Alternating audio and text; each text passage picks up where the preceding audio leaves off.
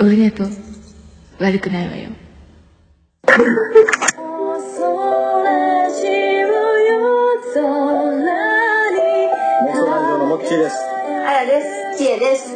妄想ラジオも絶賛応援中の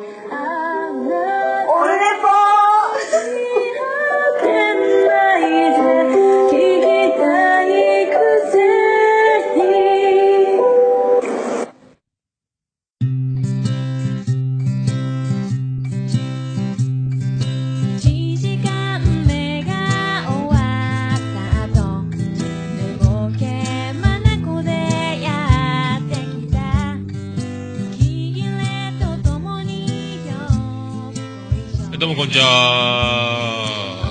3月10日の木曜日でございます。第136回になりました。ありがとうございます。今ちょうど12時を過ぎたところ、お昼やっております。桃屋のおっさんのルデザネッポンでございます。えーと、おとといですか？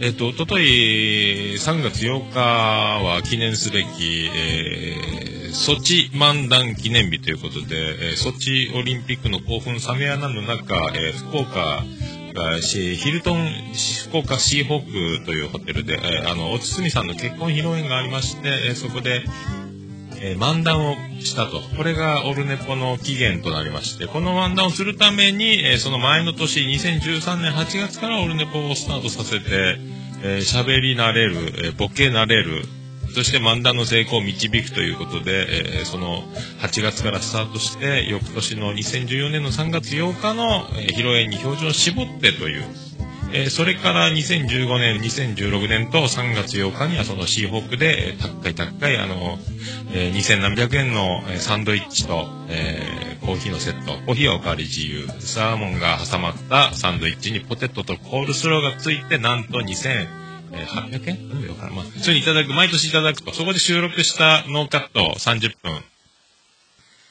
ほど。を、あのね、お届けいたしました。特別、特別編として、えーおつみさんも久しぶりにですね、登場して、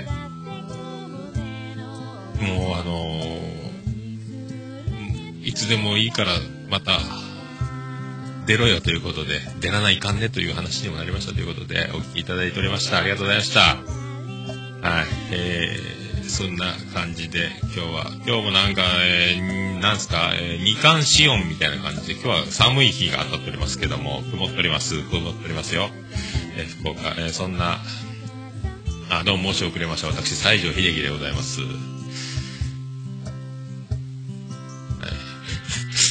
えーと、どうしましょうか。えーと、まずはですね、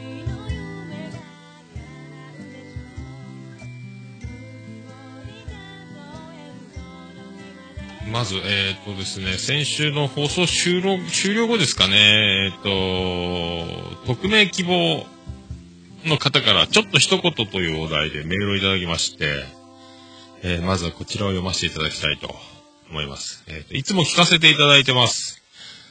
楽しい放送ありがとうございます。ですが一つこれだけ言わせてください。経過時間をいちいち言い過ぎです。世界一聞き流せるポッドキャストと銘打っている割にしつこく今の経過時間を言われると気になって仕方ありません。えむしろたまにイラッとすることがあります。えー頭に1時間を目指します。エンディングに今日は何、〇〇分何分いっちゃいましたね。これだけでいいんじゃないですか？以上、これからも頑張ってくださいということでありがとうございました。えっ、と、このメールをいただきまして、もう、あの、ハッとしてですね、これ全然僕もあの、言い過ぎとか全く認識がない状態でありがとうございました。本当あのーこれを読ませていただいた後にすぐもう一回あのちょっと、えっ、と、再生して聞いてみたんですけども、本当におっしゃる通りでですね、言い過ぎなんですよ。えーこれ自分で、まあ、気持ち悪いなと。あと、あとなんですか、あの、ボリュームがどうだとか、あの、リハーサルは一応、チェックはやってるんですけども、あの、リハ、ちゃんとリハせえよっていうね、これ、ボリューム大丈夫ですかとか、なんか内部事情至らない実況が多すぎるという、えー聞き流せないなということを、気持ち悪いですねということを思いました。本当にありがとうございます。これ言われないと気づかない。もうむしろですね、あの、ノー編集取って出しというのをちょっと、なんですか、あの、傘にかかったというか、自慢げにしてるというか、このくだりが面白いと勝手に思い込んでたところが多分あってですね、待ったんですよ。だから、あの、今何分経ったというのを言うて、ポッドキャストにその時間が出てて、えー全くその、カットしてないですよという、どっかでその、それが面白いボケみたいな、くだりみたいな、えっ、と、それ、まあ悪くとればただの自慢みたいな、えー編集しないのが素晴らしいということではないんですけども、なんかそういうところなんか勝手に自慢してるような感じも受け取れるような、えーずっとあの気持ち悪い内容をずっと。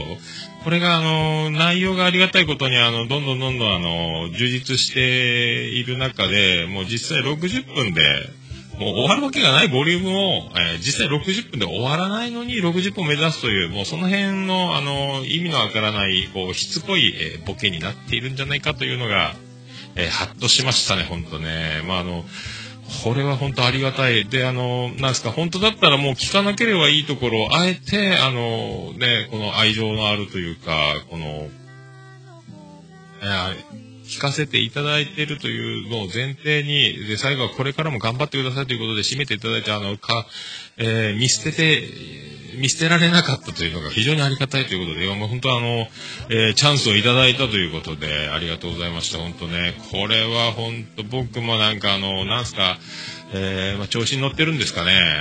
なんか、こう、何でも自分が面白ければ、それでいいというのを大前提にやってたんですけども、これが本当にあの、自分が面白いと思っていたことが、こう、このご指摘をいただいて聞くと全然面白くないという、あの、恐ろしい、えー怖いなという感じ。まあ、だからといって、あの、なんですか、これありがたいご指摘は本当にあの、僕なかなかですね、あの、素直に人の言うこと聞かないので、おなじみの人生と性格なもんですけども、これは本当に刺さりまして、おっしゃる通りだということで、もうあの、えーすっきりしました。なんか一つなんかあの、いい方向へ、えーこの、このご指摘がなければ、今のオルネポはなかったという日がもう必ずやってくるような気がして、なんかもうありがたいなと、えー助かりましたという、もうほん本当恩に切りますというかですね、もう感謝しかないです。ありがとうございました、本当。はい本当あのありがとうございます。えーこれでですね、あの、もう時間を気にせずですね、やっていこうと、えー思う次第でございますけどね。あの、長かった長かったでまたあの、お叱りいただければ、えーね、分割するなりまた新たな手を打っていこうかと。今のところワンパッケージで、えーもうやりきってしまうという感じをやろうかと思ってますんで、ありがとうございます。えっ、と、それと引き続きですね、えーと、あと LINE アットの方で、えっ、と、ビスマルクの秘境ラジオより、ビスマルクさん、えー世界芝目見聞録でおなじみ、世界を股にかけて、えー飛び回る男、ビスマルクさん、えー前回の感想、LINE アットいただいております。で、最新回聞きました。長かったですけど、それを感じさせない面白さがありました。私は結構時計を気にしてやっているのです、やってるので、見ずにやってもいいのかなと思ってしまいました。えーおっさんの思い出の曲を教えてください。僕の思い出の曲はボーイのビーブルです。あと、吉川浩司の曲も好きです。ああいう、えー、舶来コンプレックス丸出しの80年代の感じは好きですか？ということですね。ありがとうございます。そう。あの、ビスマルクさんも、えー時計を気にしない、気にしてやってるので、で見ずにやってみるのもいい。だから結局あのやんわりビスマルクさんも、えーお前時間言い過ぎだぞと。えー全然面白くないぞ、そんなの、ということを、まあ、おっしゃってるんで、もうちょうどこのですね、ありがたいことに、この二つ、えー二つ同じような指摘をいただいたということで、ええありがたいと。これは本当僕が恵まれている証拠だという、まあ、ことになりますよね。本当ね、いいことを教えてもらいましたと。ね、これ本当あの、教えてもらわないで、ただあの、もう二度と、二度と聞かないということが、あの、一番の解決策になる、えーパターンそういう方法もあるのにもかかわらず言っていただくというのは、これは本当にありがたいというね、本当、えーありがとうございます。えっ、と、ボーイ、おっさんの思い出の曲。思い出の曲。まあ、ボーイも、僕、あの、ボーイのコピーは耳コピーで当時、えーやってましたね。えー恋を止めないで、Be My Baby。やってましたね。1990やったのかな多分あの、すぐ、楽譜が売り出される前にも耳コピーしてやってたみたいな感じだったですよね。で、ボーイのコピーも先輩と一緒にバンド、えー、高1の頃からやってましたね。やってました、やってました。で、僕もあの、キッカー工事とか、布袋さんのあの、動きを、足をぐにゃぐにゃしながら弾くというのを真似してたり。あと、まあ、あの、ジングルとかでも、あの、オールネポのジングルでも、えー、コンプレックスバージョンやってましたね。やってましたよ。あの、これ。こんな、わいしていたのは山下久美子。会えない時には高岡崎だよ。っていうやってましたね。え、そんなのやってました。あの、吉川浩司のモノマネというのは、えー、モノマネちゃん、まあ、似てるかどうか別として、あの、もう、口をうわうわ、うわうわ。ラグルマンラウンラウレワウっていうのやってましたね。今すばだだ泳ぎたくと暇は無ちゃんだ。はい、どうも吉川浩司ですって言ってやってましたね。確か高校の時に。僕らの時はレーザージュークだったんで、えっ、と、ボーリング場とかにコンテナ、ガラス張りのちっちゃいコンテナがあって、そこにあの、寿司詰めで、3人も入ればいっぱいのところに5、6人入って、えー、リンダリンダを歌って飛び跳ねて、レーザージュークを、えー、音飛びさせて画面を固まらせるという事件を頻発しておった、えー、そんな17歳、18歳、高校時代を過ごしております15歳ね。16、17、18ぐらいそういう、えー、青春時代を過ごしておりました。えー、当時イカ天ブームで猫も杓子もコピーバンドということでみんなあのジュンスカバリのラバーソロを履いて、そこ厚底の靴を履いて、ブラックジーンズを履いて、ギターを担いでスタジオへ行く、チャリンコに乗ってという。はい、あ、そんな感じだったですね。えー、あとは、あの、また博多駅前に B1 が地下にあった頃に、えー、B1 でブルー、レッドウォリアーズの、えー、コピーバンド、その名もブルーウォーリアーズで初めて B1 に出た思い出もありますけどね。そんな感じですか。えー、それとですね、あとこれが、えー、っと、えー、オルネポ最高顧問豊作チェアマンでございます。アマンさんより前回の放送、感想いただいております。えー、第135回楽しく聞かせていただきました。桃屋さんの教え子が来店する話、いいですね。えー、今後もさらなるいろいろな嬉しいサプライズが起きそうな予感ありますね。ということでありがとうございます。そうなんですよね。もう、店長時代、レストランバー天神の方でやってた時の、えー、大学生が30を過ぎると、ね、あと、桃屋のバイトの子でもですね、えー、元東福岡野球部とか、えー、長崎日大野球部とか、甲子園のベンチまで行った男とかですね、いましたし、あとは、私アナウンサー目指しますと言って、えー、アナウンサーを目指して、で、もうあの、目覚ましテレビの福岡に切り替わった時に、福岡から変わってお伝えしますってニュースコーナーを担当してた子とかね、結構だからあの、みんな、なかなかな、なかなかな奴らが結構いたなと、今は思いますね。はい、ね。まあ、そんなとこですか。そんなとこですか。あの、まあ、そういうことで本当ありがたい、ありがたい形でも、まあ、イエスマン、イエスマンだと。まあ、イエスマンじゃないですけども、こう本当にこう、なかなかないですけど、こんなにスーッと人の言うことが、いやいやいや、染み渡って、えー、おっしゃる通りですとなるのもなかなかないんで、本当ありがたい、こんなことを久しぶりだなということで、感謝しております。本当イエスマン、えー、西城秀樹、えー、イエスマン、さあ立ち上がれよ、イエスマン、素晴らしい。y, e, s, m, n, てってるてる y てる y, e, s あ、すいません。ありがとうございます。ありがとうございます。はい。でもあの、そういうことで、張り切って、張り切っていきます。そして R1 グランプリ、えっ、と、見ておりません。途中まで見ました。小島よしおとザコシショウあたりの途中で見るのやめました。もうあの、結果をしてしまったんですよ。うっかり Facebook 見てしまいまして、録画を見る前に R1 の結果をしてしまうと、結果を知ってしまうと、もう他の芸人の優勝してないからというのも、関係ないっちゃ関係ないですけど、もう見たくないというか、見る気がなくなってですね、まあ、小島よしおが一番面白かったで止まってますけども、その後いろいろあったんですかね。えっ、とね、録画するの忘れたと思って、長男ブライアンに電話したら、えっ、と、電池切れかなんかで即留守電になって、今度、えー次男次郎丸の電話をして繋がって、録画してるから安心してくださいよということで、安心してたんですけども。で、また、ちょっとうっかり、なんか手が空いた時にちょっと Facebook 見てしまったらもうニュース出てて、えー誰が優勝したか分かったと。ハンマカンマ、ハンマカンマと。あら、まあ、それはいいニュースですよ。ね、あの、もう、ケンコバさんとか、伊集院さんとかがずっと激推ししてたけど、テレビには向いてないということでおなじみの、ね、芸人には受けてる芸人、みたいな。ね、1位。でもめっちゃ面白かったですけどね、あの、まっちゃんの、なんすか。ここだけの話じゃなくて、なんつうのね、前あの、松本人志のなんか夜中〇〇の話か。あれにも出てた時めっちゃ面白かった。こんな面白い人いるんだって思ってたんですけどね。花火団とかも見てなかったから、まあそんな感じだったんですけど、ほんとね、よかったです。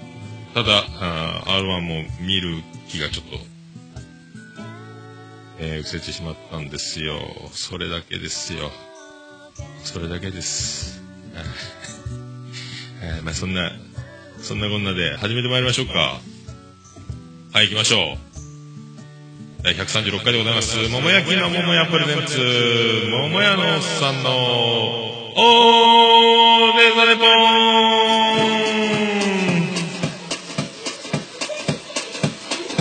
ててて、ててててて、てててて、ててててて、ててて、ててて、てて、ててて、ててっと。福岡市東区前松原赤目と交差点付近の桃焼きの店桃屋特設スタジオから今回もお送りしております。3月10日の木曜日第136回でございます。桃屋のおっさんのオールデッザネッポン世界一引き流せることがそうでも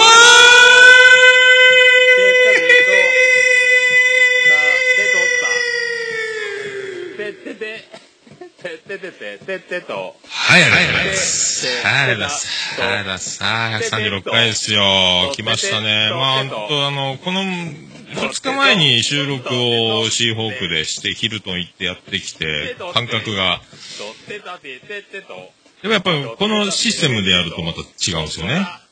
あの、外で録音するのは、だいぶ慣れましたね。まあ、飲ん、飲みながら撮るのは気持ち悪いですけど、あの、喫茶店、飲んでない時に撮るのはまあいけますね。まあでもあの、シーホークね、あのおつみさんがスーツでこう言って LINE で言ってて、あの本編あの、前回で聞いたらわかると思うんですけども、まあ、嘘だろ、不利だろと思ったのは、えー高校の時にあの、斎藤由貴の、えーコンサート1列目に僕行った時に、お前絶対そういう時はスーツだろつって僕あの、ジャケットにネクタイして、えっ、と、斎藤由貴のコンサート、福岡市民会館、あの、夢の中へを、えーカバーして、ベスト10出てた頃、悲しいものは何ですか？ふふふの時ですよ。えー僕だけだったというですね、もうあのスーツ着てたのが、スーツなんか着ていくかという、もう騙されましたね。そういう事件の再来を狙ったふりだと思ってたんですけども、バッチリおつみさんもスーツ着てまして、えースリーピースで。びっくりしましたね。まあそんな感じの収録だったんです、この前ね。そんな、そんな、こんな、えー、第136回、よろしくお願いいたします。猫のしっぽも応援している桃屋のおっさんさんのポッドキャスト番組「オールデイズ・ザ・ネッポン」オルネポで検索して登録したら猫のしっぽと合わせてせーの。次次回回もも聞いてくくださいね。いねうん。いい感じで撮れたかな？取れないかな？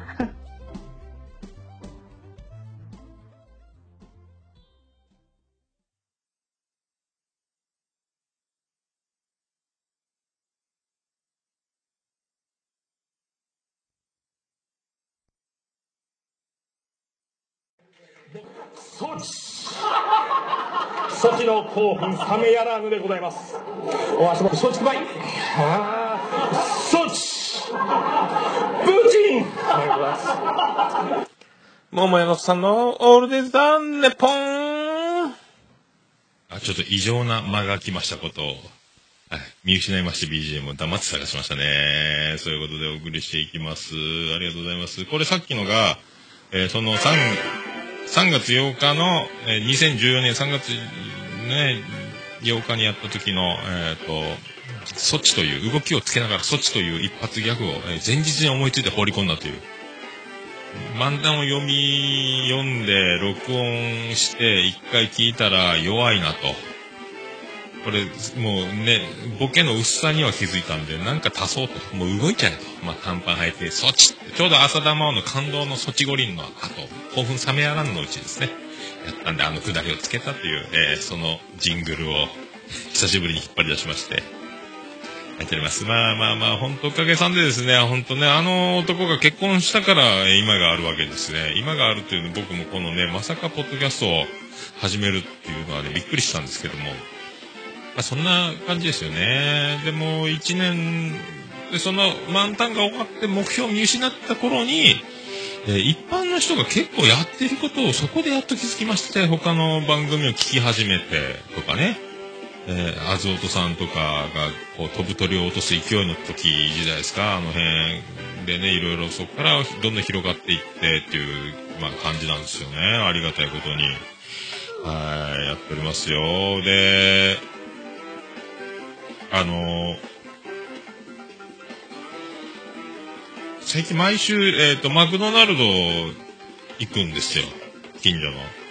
そして、そこで、えっ、と、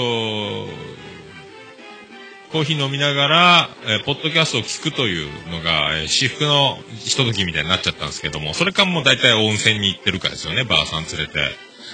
えービリジアン群青緑の64世ですけども、実は母ですけどもね、あの、そういう感じなんですけども、で、マクドナルドのカウンターコンセント付きで iPhone の充電可能な場所、いつ電源が消失しそうな機器になっても安心して充電できるという環境でポッドキャストを聞きながら、えーこの前はあの、ビッグマックを食べまして、やっぱピクルス入ってビッグマック。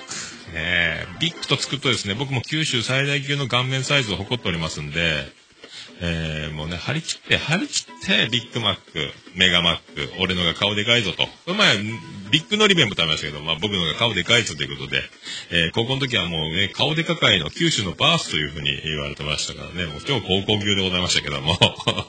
い、そんなマクドナルドで僕大体あの端っこがいいんですよ。端っこが、まあ、長く痛いというのもありますから、ね、あの、一つ、片方だけに人が座る可能性を秘めた状態の席という方が落ち着くんですよ。両隣、両隣誰が座るかわからないような状況で、えーね、お昼前から行って、空いてる時間から行くんで、そういうのもあって、角が、おいさんが座ってて、おいさんが立ち上がったんで、すぐ角に移動したんですよ。で、あの、ひとときを過ごして、やったぜと。今日はナイスポジション乗りだと。さあ帰ろうと。で、えっ、と、ね、カバンにポッと iPhone とかしまいながら、えーね、上着を着て出かけろ、さあ帰ろうと。営業もあるしと。えー行こうと立ち上がったら、えっ、と、帽子がないと。僕も帽子がないと。えっ、と、まあ、キャップをかぶるんですよ。頭、髪が短いもんで、まあ、あの、だんだん砂漠化進んで、えー額の面積が広がっていきますんで、ちょっと冷たい風に当たると、えー寒さをもろに感じるということで、帽子をかぶると暖かいということで、えっ、とね、通販で、えっ、と、木梨サイクルのキャップを、え購入してですね、これがあの、岡村さんの歌謡祭に行った時に並んでたら横浜アリーナでみんな木梨サイクル被ってたっていうのがですね、えまさに丸かぶりということでよろしくお願いしますね。あそんな帽子、あ、帽子がねえと。あ、さっき移動した時に、落としたなと。前の席で。その前の席のテーブルの下には荷物置きの、えっ、と、15センチぐらいの棚がついてるんです、下に。その棚が浅すぎて、物が落ちると。そのせいで、床に帽子が落ちてると。で、そこの席には今、可愛い若いお姉さんが座ってます。え高校生か大学生かわかんない、10代ぐらいの、可愛いお姉さんが今座ってたんです、その、僕がさっきいた席に。あららと。帽子取り行かなきゃいけませんから。すいませんと、すいません、帽子落としちゃったんですよ。ごめんなさい。いいですよ、いいですよ。って言って、足元の帽子を取らせていただきました。この瞬間にですね、あの、こう、かがんで帽子に手を伸ばした時に、えー、これ、後で気づいたんですけども、若いお姉さんの、えー、足元に、えー自分が、えー顔がものすごく、顔というかしゃがんで近づくという、こんな、こんな瞬間に偶然居合わせてしまったと。これも人生最初で最後じゃないかと。最初で最後いや、最初じゃないかもしれないです。最後じゃないかと思って、ああ、これはもうちょっとあの、偉大な瞬間に急に立ち会ったんだという、えー喜びに満ち溢れておりますという話を、えーさせていただきまして、えー挨拶とか挨拶していただきたい。ねえ、ほんとびっくりしましたよ。もうないでしょ。ねえ。まあ、心よく避けても、あ、いてごめんなさい、はい、わかりましたって、あの、はいって避けてくれたんですけどもね。あんな足元にこう、潜り込むような体勢になることはまあないでしょう。ねえ、びっくりしました。もう全米も、ね全米も泣くんじゃないですか。どんくらいマイラブですよ。一緒に。どんくらいマイラブ。え、立花りさは、君はどんくらい。誰も知らないでしょうけどね。毎度ザガでしますとか出てたんですよ。僕あの、ね、ベスト10時代に営業で西陣岩田屋の屋上に立花りさが来た時に、たまたま行きまして、で、ベスト10とかトップ10のリクエストハガキを書かされまして、そのハガキを書いたかった抽選で、立花りさトレーナーサイン付きでっていうのが当たったことありましたね。目の前で立花りさを見た時は、あんなに実物可愛いんだという感動がね、テレビじゃ伝わらないことってあるんですねという、えーまあそういう話で、えーはいこれが本当の棚から帽子持ちっていうことでね、ありがたい。ね、男は黙ってビッグマックですよ。ありがたい話と。えかと思えばですね、まあ、昨日もちょっと、えっ、と、スタバに僕カフェが好きなおしゃれな初老なんですけども、まあ、昨日もずっとあの、スタバにいましてですね、えっ、と、午前中、お昼ぐらいまでずっと、それでまたポッドキャスト聞きながら、過ごしておったら、そこでもう、あの、カード取りたいわけですけど、カウンターが6、7席しかないんで、博多駅前のとこが狭いんで、あの、サラリーマンがパソコン、ノートパソコン広げててとか、端っこ取れないんですよ。で、えー、あと、キャリーケースというか旅行カバン、あの、ゴロゴロのついたやつで座ってるお兄ちゃんとかがいっぱいいて、男ばっかり座ってる状況。で、角が開いたんですよ。やった、行く移動するぞと。さあ移動しようと。立ち上がっていなくなりました。移動しようと思ったら、スーッとお姉さんが入ってきて。後ろのテーブル席でその瞬間を狙い続けてたお姉さんがいたわけです。そこに気づかずに。だから、サラリーマンのおじさんが席を立って角が開くぞと、端っこが開くぞって時に、僕がもうそこでアクションを見せてれば、抑止力になったんでしょうけども、余裕を持って、あ、空いてるから移動しようみたいな、ちょっと、あのね、僕は落ち着いてますよ、振る舞いをしたかったんで、そこでスッと、えー、ボーダーを着た若い可愛いお姉ちゃん、そしてヘッドホンが耳を完全に覆いかぶす、そこそこ高そうなヘッドホンをしたお姉さんがスッと来て、そしてまたお勉強道具みたいなの広げて、なんか資料っぽいの広げて、座って、あ、取られちゃった、たまいか、この席で僕はカウンター座れてたし、いいかと。電源も確保してるし、いいかと。まあいいかと思ったんですけど、隣の椅子にまたですよ。この前もあったんですけども、隣の椅子に自分の荷物を置いて誰にも座らせないと。こんなに混んでる博多駅前のスタバで、また席を、ねえ。そうなると、なんかちょっと話は変わりまして、ね、悲しいじゃないですか。隣。あれ、店員さんに言いつけ、カウンターが開いてないんですけど、荷物なんとかなりませんかとか言わないですかね言わないですかねみんなどっか他の空いてる席でずっと我慢するんですかね充電できるスペースはそこしかないんで貴重な場所なんですけど、なんか、ねで、僕、その、まあ、スタバで初めてですね、その、だいたいラテのホットのグランで頼むんですけども、えーカップに初めてサンキューって書いてありました。ありがたいですね。初めてですよ。カップに。まあ、その、いいことありましたということで、まあ、カードが取れなかったということで、ね、本当僕の心の中の小玉清が、小玉清が、なぜカードを取らないの？ええまあ、言う、言う、まあ、怒られた気がしましたね。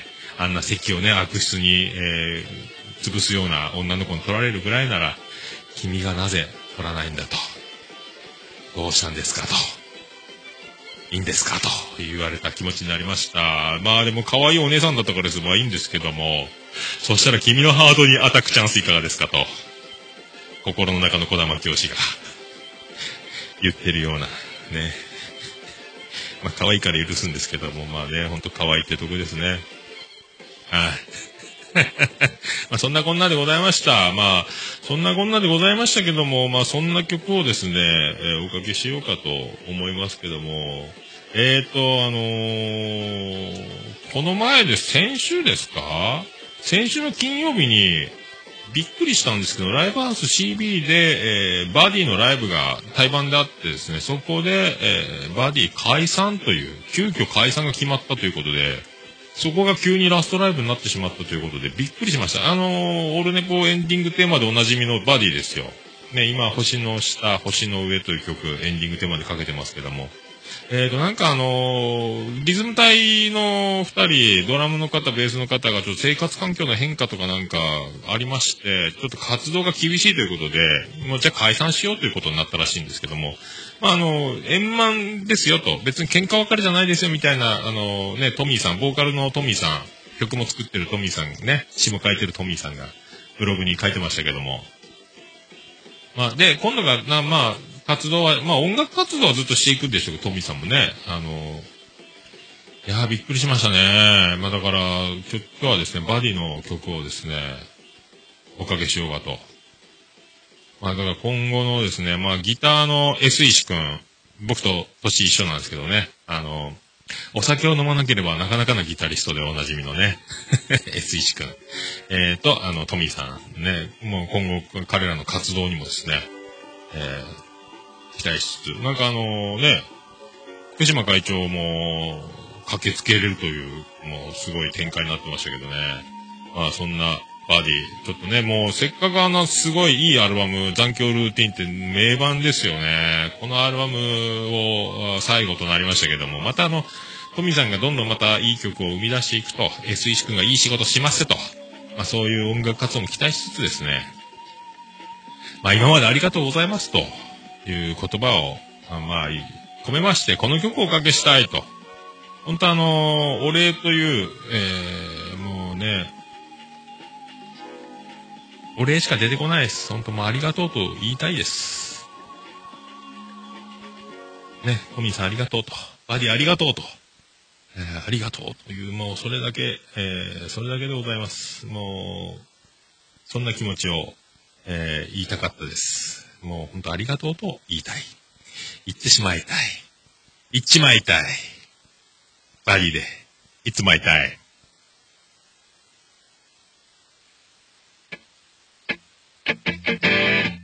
時は巡っている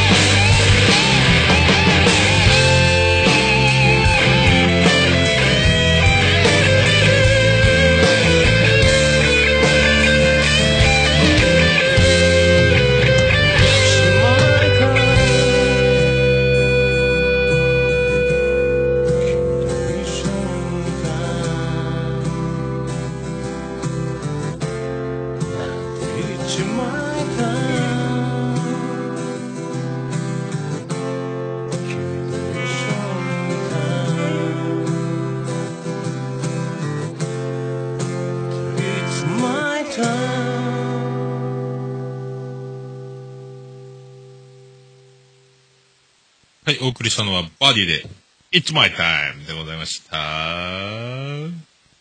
ねえ何しようと？いただきました。はい、ということでお送りしております。第136回。あれ、これをね、入れようと思って、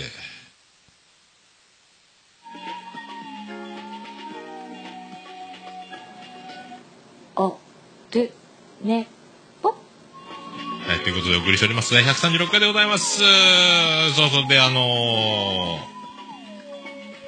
おととい、その、シーホークに、まあ、地下鉄経由で行ったんですよ。えー、西鉄千早駅から、えー貝塚駅、貝塚駅から地下鉄へ繋がるわけですけども、その地下鉄乗ったら隣に男が座ってきまして、まあ、始発なんでですね、もう空いた席どんどん座っていくんですけども、えー、隣に座った男が僕より若い30代だと思うんですけども、猛烈なですね、全身から漂う、えー、タバコ臭が隣に座ったんですよ。もうすっごいんですよ。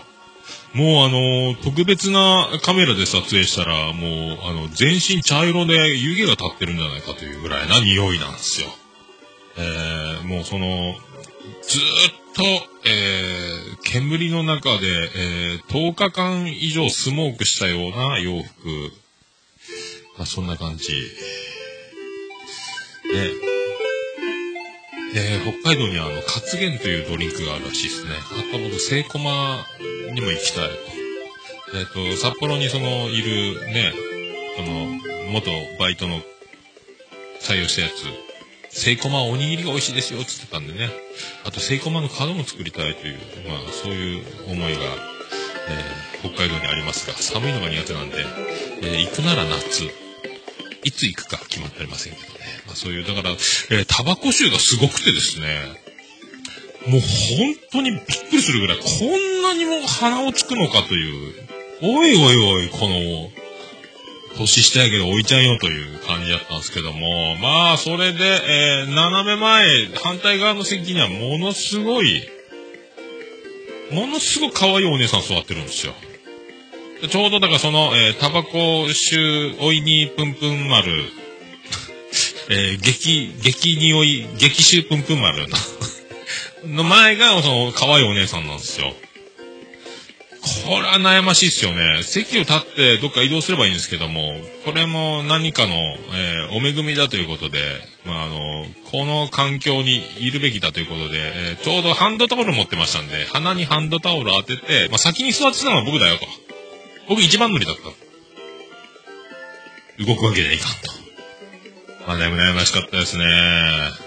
悩ましかったですよ。まあ、あの僕が降りる前に降りてくれたんで、あそれからは、あのね、天神で降りたんかな？どこやったかな？まあ、だから東神町まで地下鉄乗ったんですけども、まあ、何駅かは、あの、助かりました。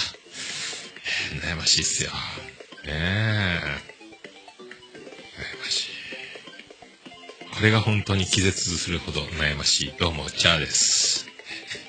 いや、悩ましかったね。悩ましかったわ。ああ、まだ、気絶するほど、えー、そういうこと、そういうことでございました。えー、あら、えー、行きましょう、行きましょう、行きましょう。あれ？どこ行ったよ？どこ行ったよ？どこ行ったよ？ありましたありました行きましょうか？行きましょうか？はい、ね、よかったです。さあね、そのお姉ちゃんね、あれなんですよ、あの、めっちゃ、えっ、と、可愛くて、若くて、で、えー、か、可愛かったんですけども、なぜかですね、靴だけが、えらい、ブーツみたいなの短いやつを履いてて、ヒールの高いやつ履いてるんですけど、なぜかその靴、えっ、と、バックススキンというか、あの、革の裏地のようなタイプの可愛い靴なんですけど、やたらボロボロだったんですよ。転んだのかな？なん、なんなんですか？まあ、ものすごくそれが、足元が、立ち上がって歩いていくときに、すぐバーンって動くのが目に入ったんですけど、ボロボロだったんですよ。一体何があったんでしょうか？はい、ポッドキャスト自転と選手のコー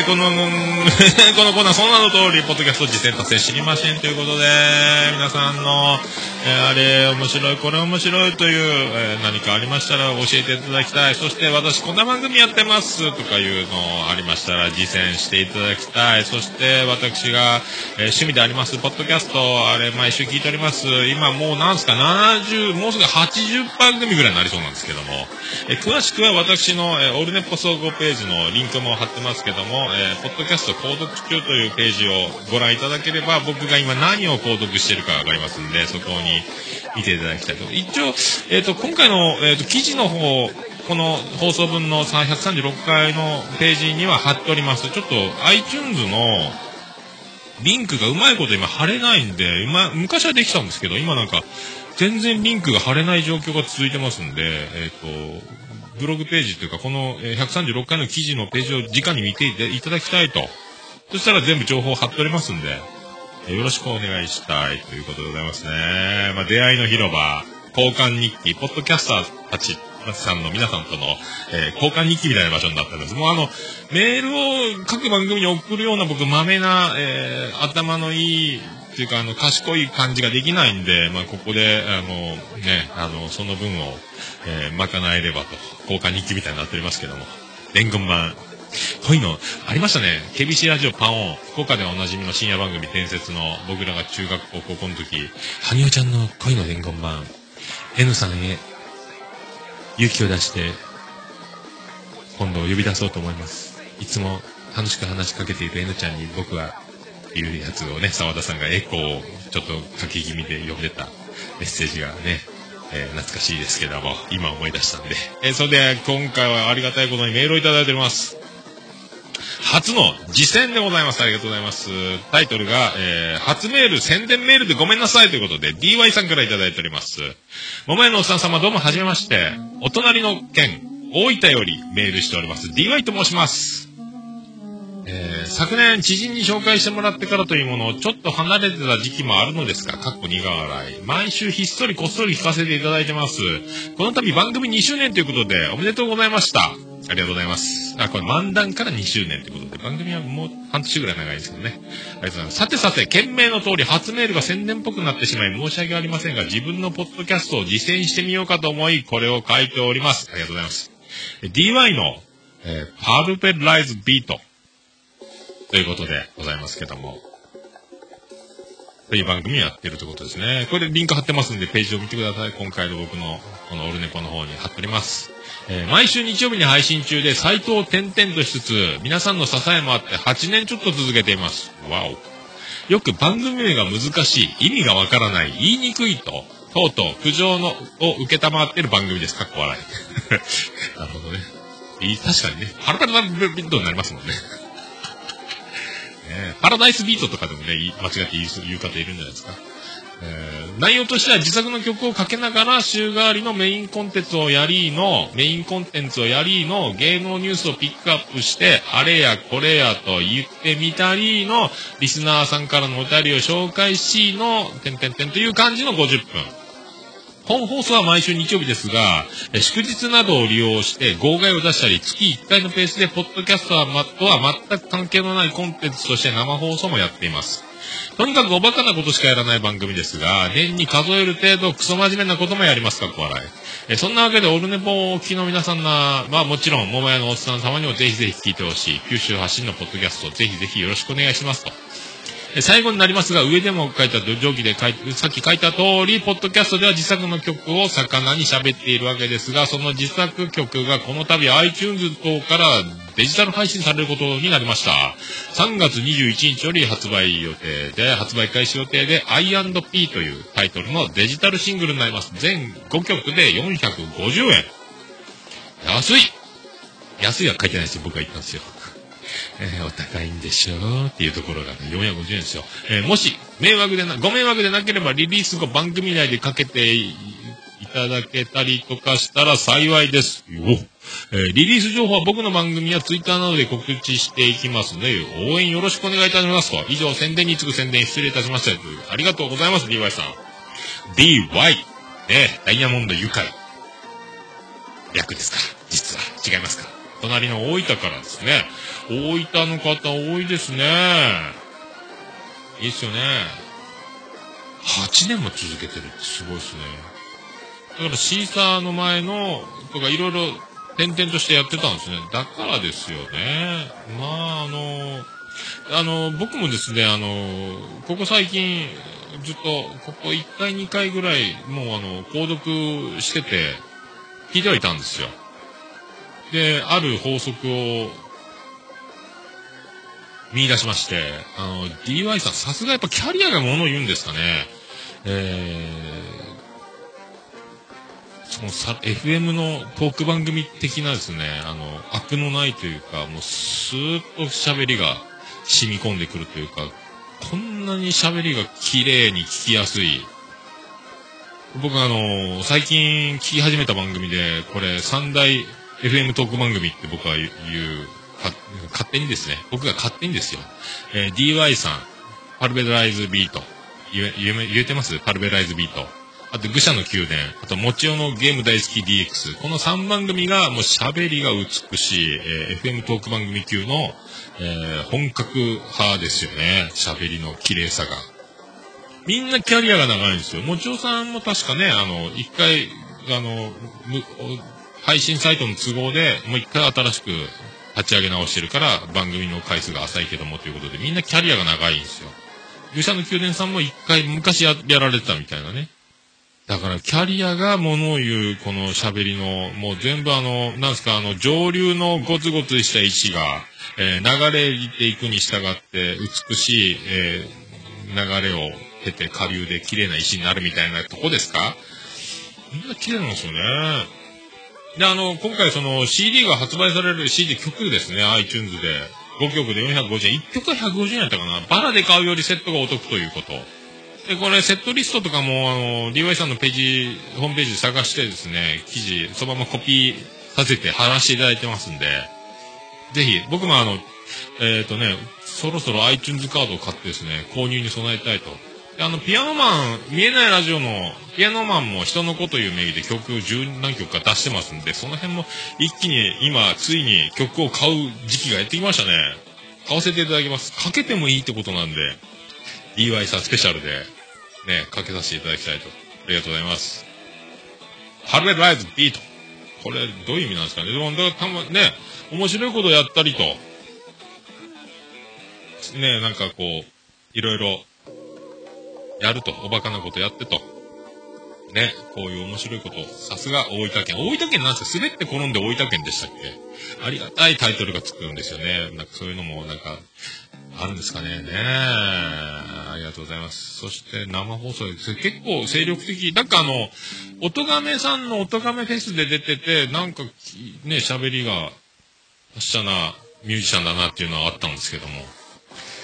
そこで DY さんというのをね、知ってて。で、ちょいちょい最近ツイッターでもちょっとコメントいただいたりとかでありがたいなと思ってた、で、聞き始めてたら先を越されてお手入れいただいたということで、ありがとうございました。皆さんもぜひ、またこれね、もう近々発売なんで、またその時にもまたやりましょう。DY さんありがとうございました。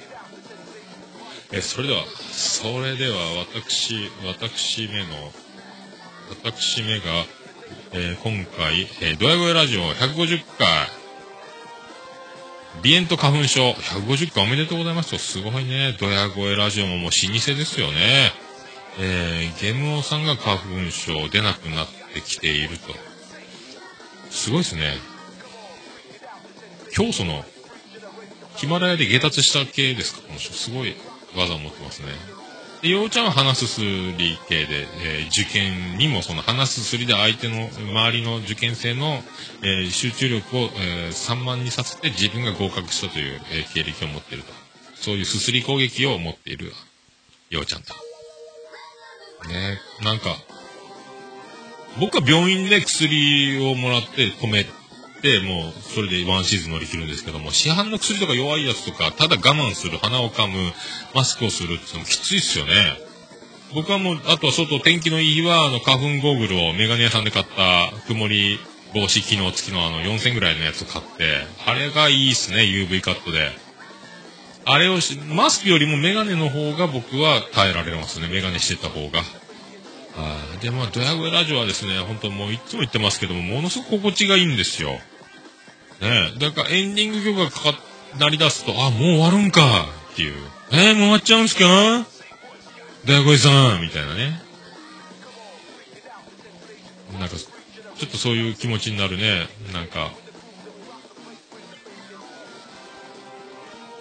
番組ですよね。最近でもあれないっすね。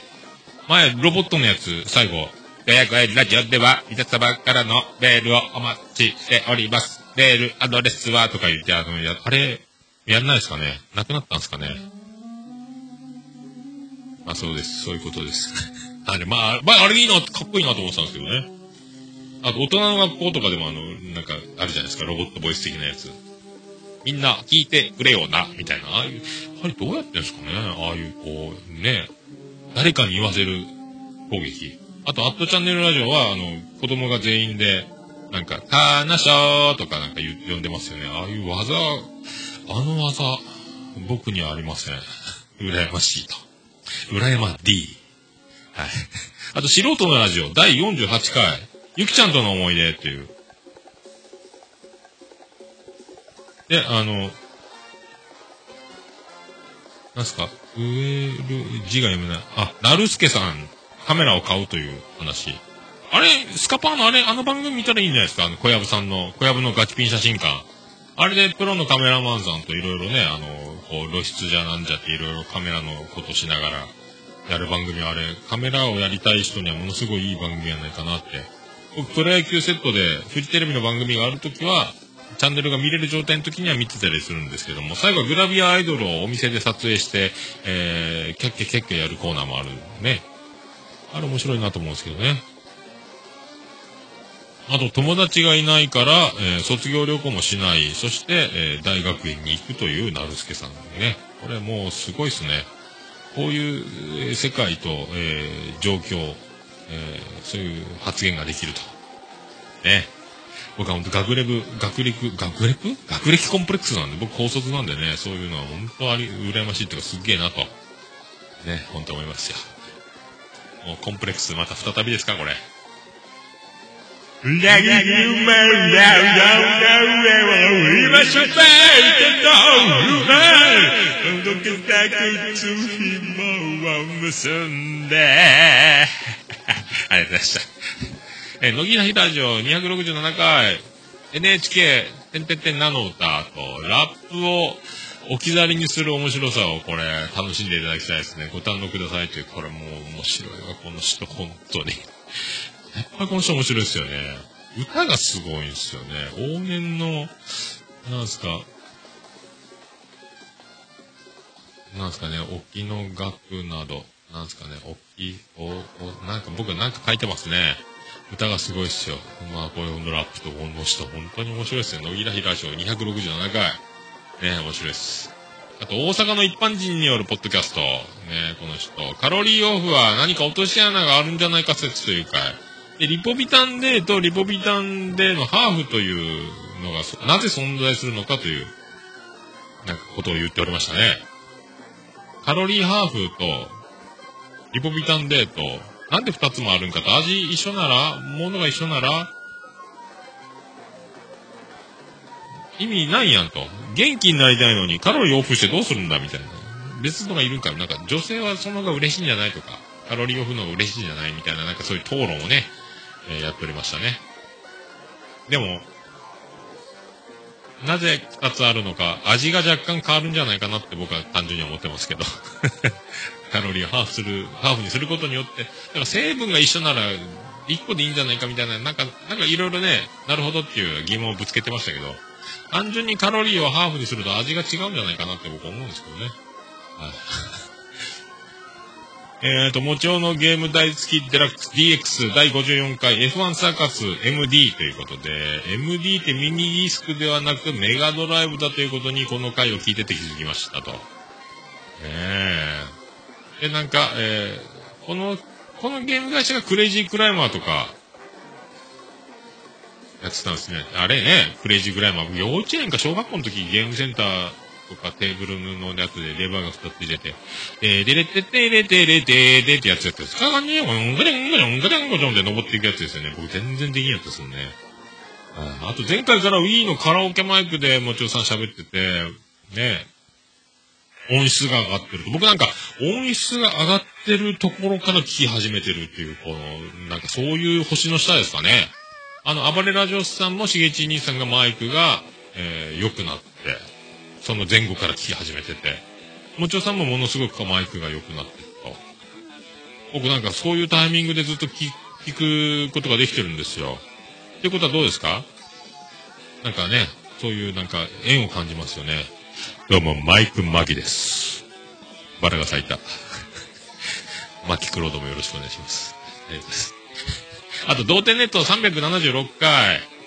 えー冒頭からこの回もね、あの、パル内藤教授の講義がもうすごいんですよ。ドア頭から何を言ってるんですかという。えーパルさんね、本当もうこれ、スタートから30何分間までずっと、あのーね、そういうことなんですよ。ずっともう、クソ笑いました。何をずっと30分も喋ってるんだっていうことですね。ね。もうがっぷりプーソートークを、えーずっとしてますから、プーソーの話をね。さすがですよ、この人。もうめっちゃ面白いわ、本当 もう本当、一人喋りの最高峰じゃないかっていうね。えー、2時間、全、にがっつり2時間超え、さすがでございます。だから僕あの、パルさんの、えー、両手ネットよりも、えー、短く収まってれば良しとするという、えー、軌道修正を、えー誓いました。童貞ネットよりも短い、えー、オルネポをよろしくお願いしたいと。で、あの、初投稿のリスナーのメールを読んでて、その、苦情だったんですよね、パルさんね。パルさんがその苦情を読んだ後に、えー真摯に受け止めるのか、えーちゃんと、なんか、真面目なこと言うのかと思ったら、一発ですまんのっていう、あの、軽い感じでそれを読み流すというかですね、吹いてしまいましたね、あれで。すまんのっていう、あの、笑いは緊張と緩和っていうのがありますけども、あのガーッと苦情メールを読んだ後に、えーかなり抜けた感じの、力の抜けた感じすまんのっていう、この間と、えータイミングと、えー言い方、これはちょっと吹いてしまいましたけども。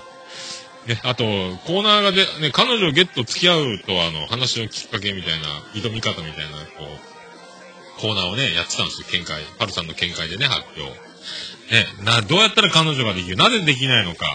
どうやって彼女を作ったらいいのかみたいなね、話を発表しておりましたね。学会で発表するやつを、学校で発表する前にやるコーナーやったんですかね。なんかそんなの。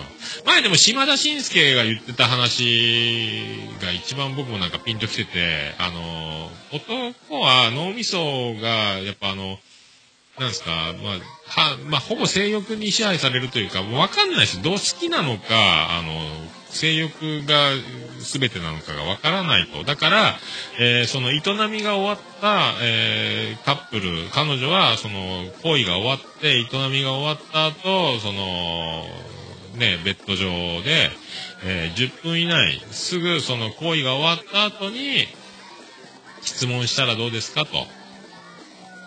それが男の一番あの、正直な姿が見れるから分かりやすいんじゃないかと。女の子はその終わった後にすぐ私のことを本当に好きと。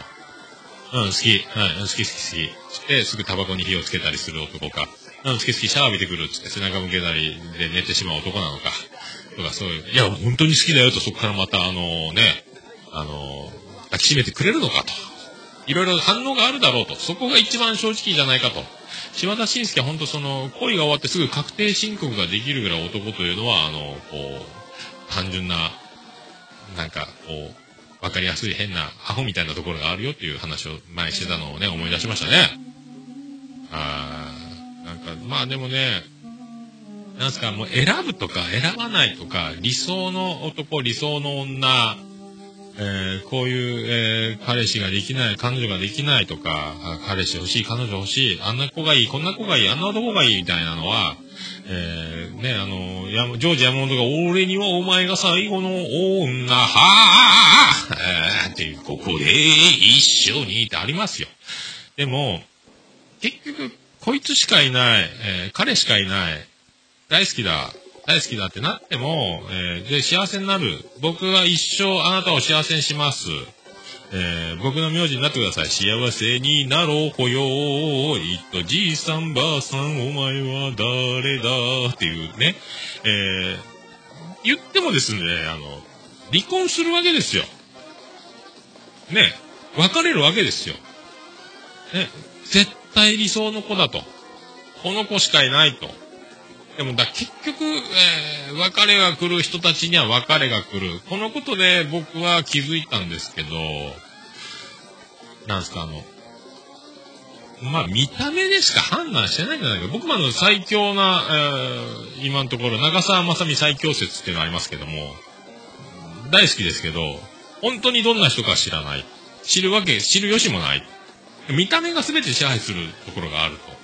だから、その見た目が支配するという、そのバリアが取れた時に、えー本当に自分と、あの、彼、彼女が合わないことに気づくわけで、だからもうほぼ見た目が支配するんじゃないかなと。だから、こう、理想を探しても探しても、それは決して理想ではなく、その、もう表面上の情報がほぼ支配するんじゃないかなっていうのがあるんで、もうその、なんすか、えー、ど、もう、なが、僕は流れに乗る生き方をしてるんで、ここでい、もう、ぐっと、覚悟を決める。今、これ、運命。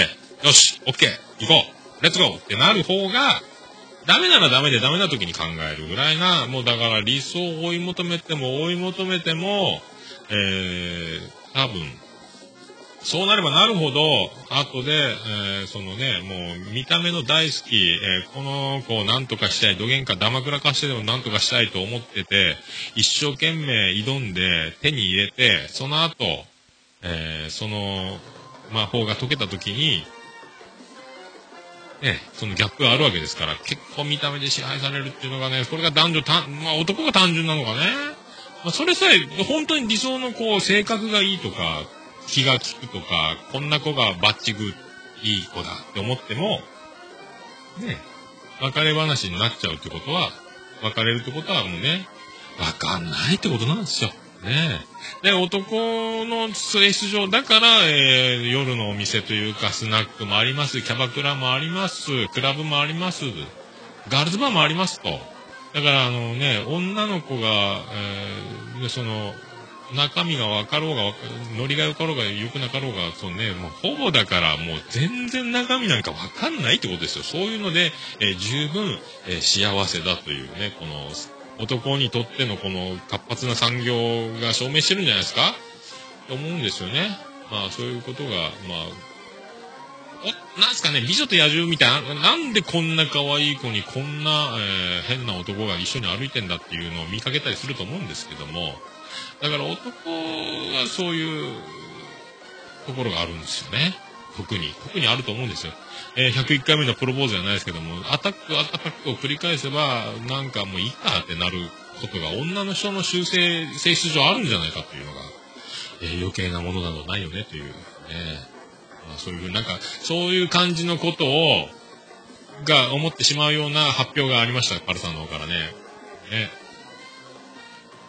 これで、革命っていうふうに名付けてましたかね。もう覚醒とか革命とかすごいんですよ、本当もう。ね、なんかだから、まあそういうことですかね。だから、美女と野獣はあるけど、えー、ね、あんまり、あの、いい男と、その、美女じゃないパターンってあんまないっすよね。うん。まあ、あとはね、そういうところがあるんじゃないかと思いました。はい。えっ、と、愚者の宮殿地下9階、ソサゲ批判を考える、作りとして、作り手として、消費者として、ということで、えー、もうほんとこの、私の選ぶ三大美しいトークポッドキャストのうちの一つ、愚者の宮殿。ねえ、ほんと、ナイスなヘルツが出てますよね。うん。スーッと聞ける感じの番組で、本当だから、すごいですね。で、あの、なんすか、テレンテクダという、久しぶりにこのワード聞きましたね。ね、テレンテクダ。使わないっすよね。おしゃれですよね。テレンテクダ。えーこういうワードも出てくる。知的な空気がね、流れるようなトークで、あースーッと入ってきましたね。面白かったですね。あ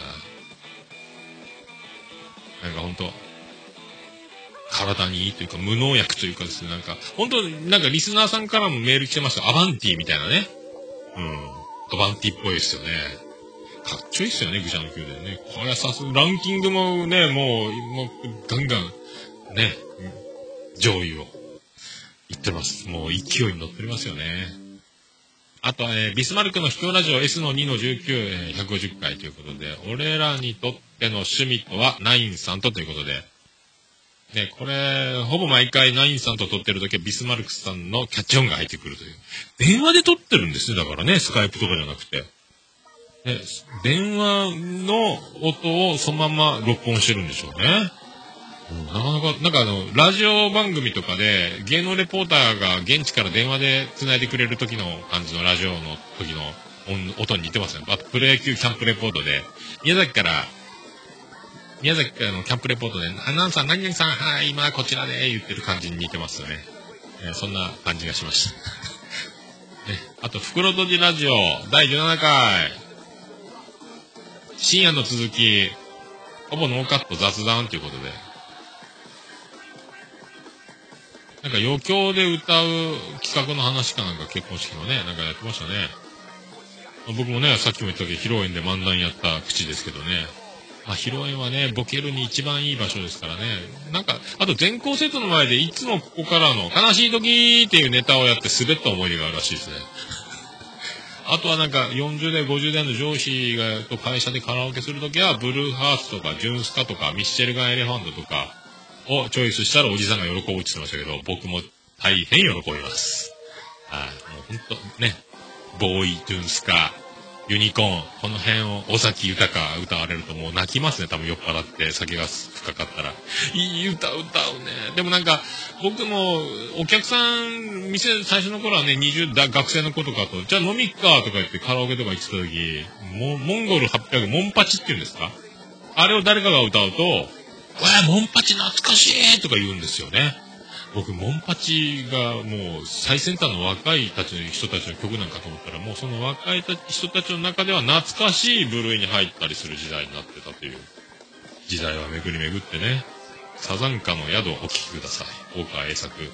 顎が一日一回コキッとなる。ね、タンス担ぎが上手な演歌歌手、大川栄作で検索。ありがとうございます。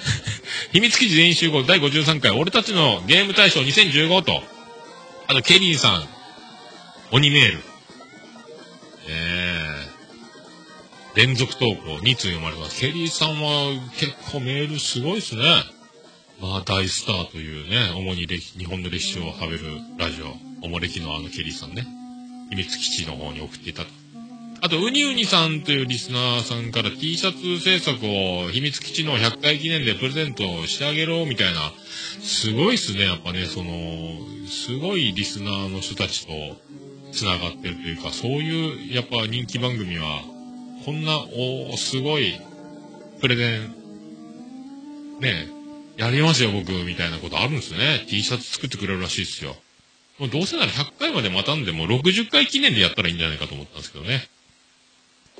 あ、とあの、なんですか、ジンタさんのそのゲームのプレゼン力がすごくて、もうエリート営業、敏腕営業マンじゃないかっていうぐらい、かもう実は社長じゃないかというぐらいね。で、それをトヨッチョさんにずっとなんかゲームのえプレゼンをするんですけども、Wii のなんかあの、刀をこう、振るゲームかなんか、一生懸命、すっごい買いたくなるというか、もう変わっちゃわないといけないんじゃないかっていう空気。でも、えーこの、トヨッチョさんのリアクションが薄いのが面白いんですよね。ああ、うん、みたいな。この温度差何っていうぐらい面白いですね。で、最終的に全部お買い上げしちゃう的なね、感じになると思う。そんな、あの、敏腕営業マンのジンタさんのこの、えー商品、なんかテレビショッピングとかで仕事来そうな感じがしますけどね、ジンタさん。ええあとなんかマリオメーカーっていうのがあった。作るやつね。なんかテレビって CM は、クリア、自分でそのコースを作ってクリアできないと、えっ、と、公開で、みんなにどうぞって公開できないシステムらしいんですよ。用意できてますね。ね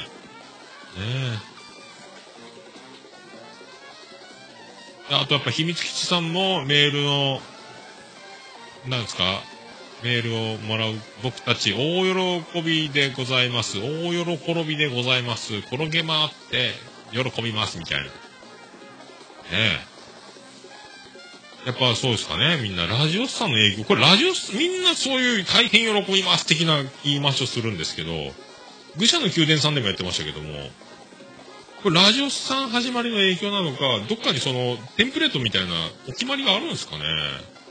あとね、秘密基地のエンディングのくだりがこれ笑いましたんで、皆さんぜひエンディングの方まで聞いていただきたいと思いました。あと、音亀さん。これ、最新回。で、ここであの、僕冒頭で、オルネポ悪くないわよっていうやつ、の制作秘話なんかもね、結構話していただいて、なんか、結構複雑に入ってる薬莢の、あの、た、弾がカロンカロンと落ちるやつとか、銃の素材を探して足音入れて、で、ふもさんと撃たれる人の足音二つ入れつつ、ガラスが割れる音とか、あとなんかジャラジャラ音と機関銃のすごいですね。もう完璧ですよね。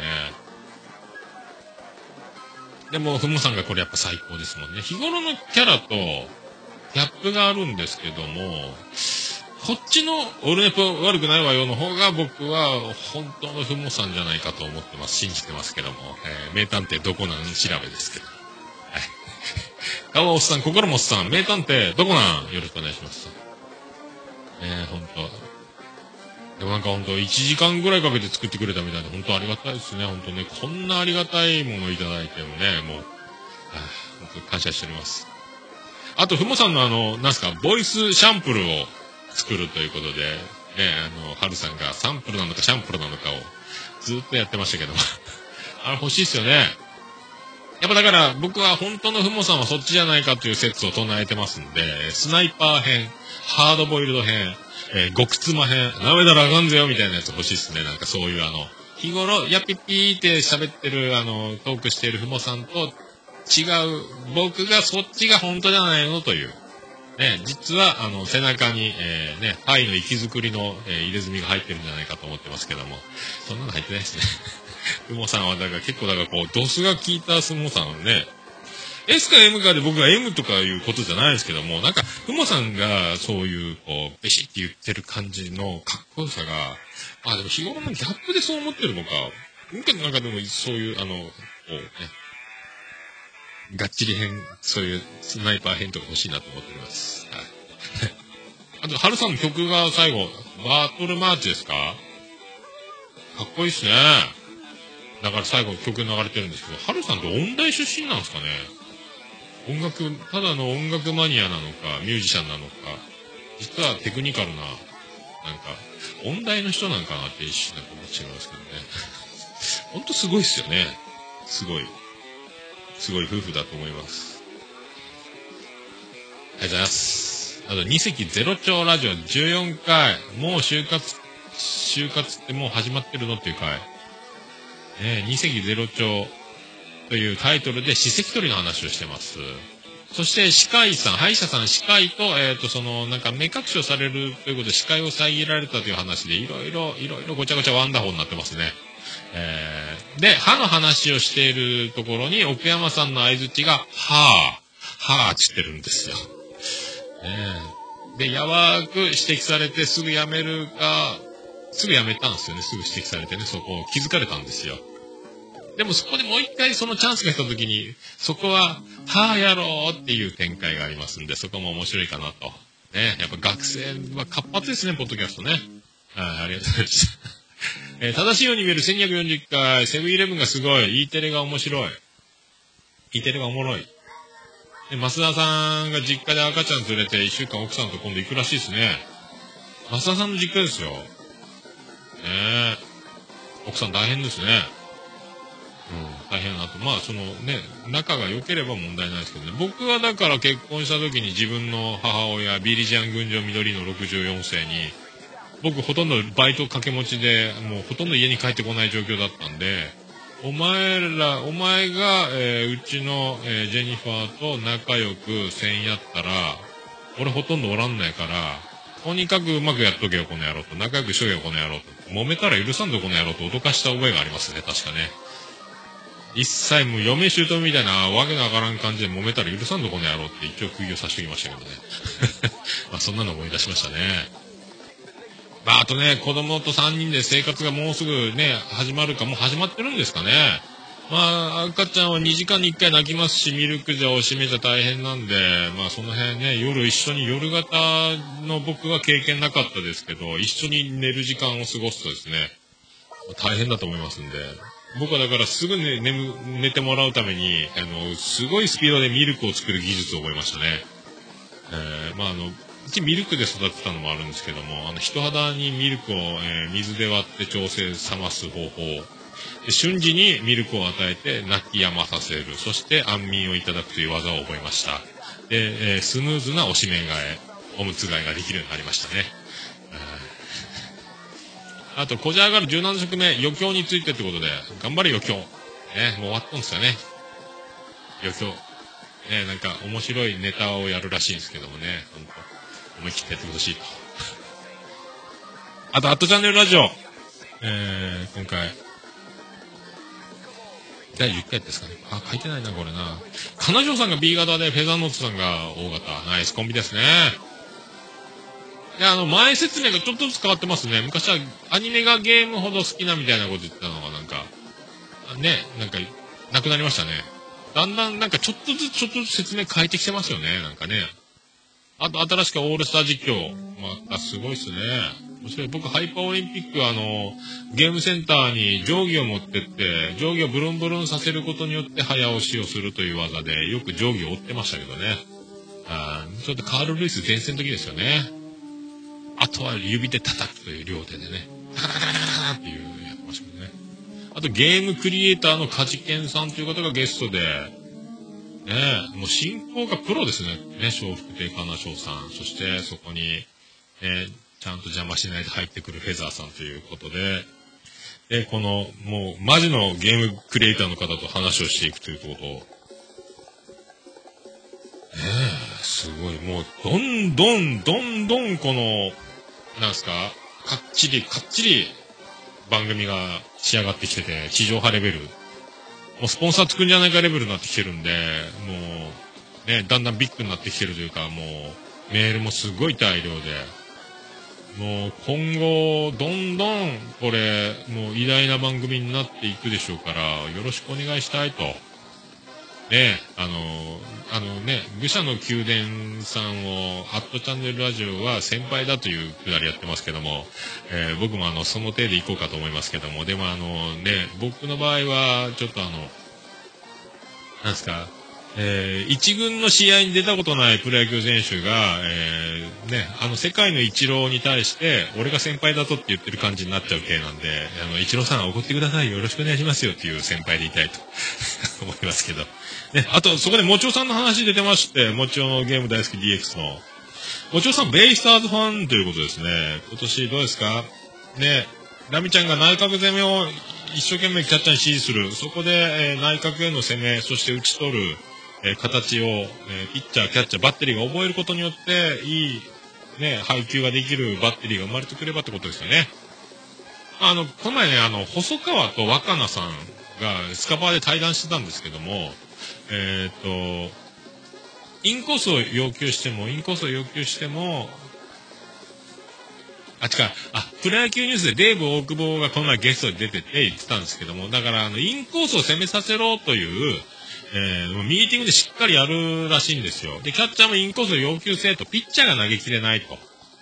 で、インコースを狙って、インコースを外すと、もう、カツンとやられることが多いと。だからもう、それでもう、リスク回避で、まあ、外ばっかりの攻めになって、どっちみち打たれるんですけど、というね。いろいろ難しいですよね、配球ね。はい。そういうのもありましたね。あと、あれですか、あの、アットチャンネルラジオ最後ね、エンディングで、えー何々スペシャルでお送りしましたみたいに言ってますけども、えー僕もね、それ好きなんですよ。ああの、岡村さんのオールナイトニッポンでよくやるパターンですけどね。その辺リスペクト。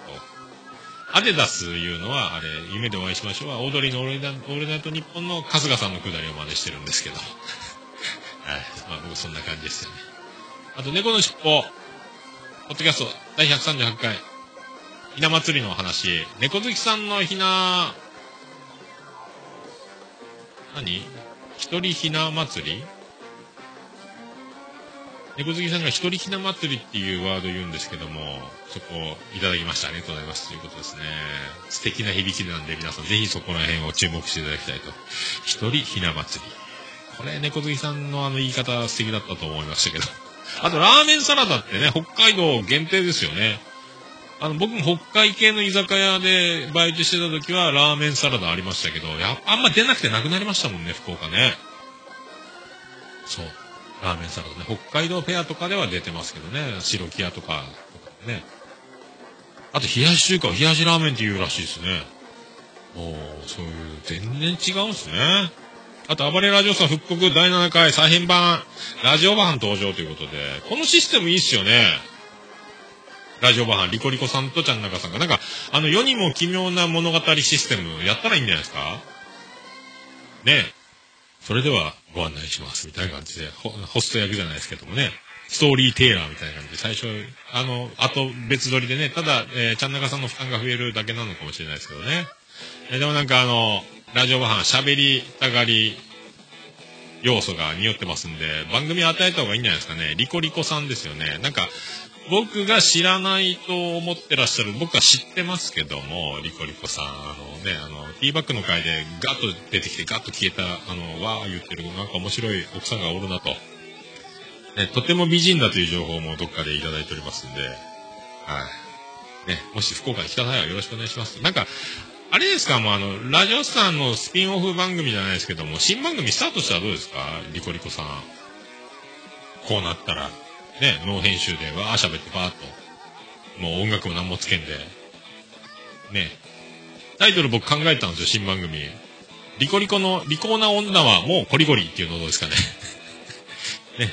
あとはあの、ね、あの、奥様だということで、あの、ね、世のご婦人の方の何か質問ね、あと、こう、夫婦円満のちゃんなかさんとリコリコさんの夫婦から、えー、離婚を考えてる奥様たちに何かアドバイスというコーナーね。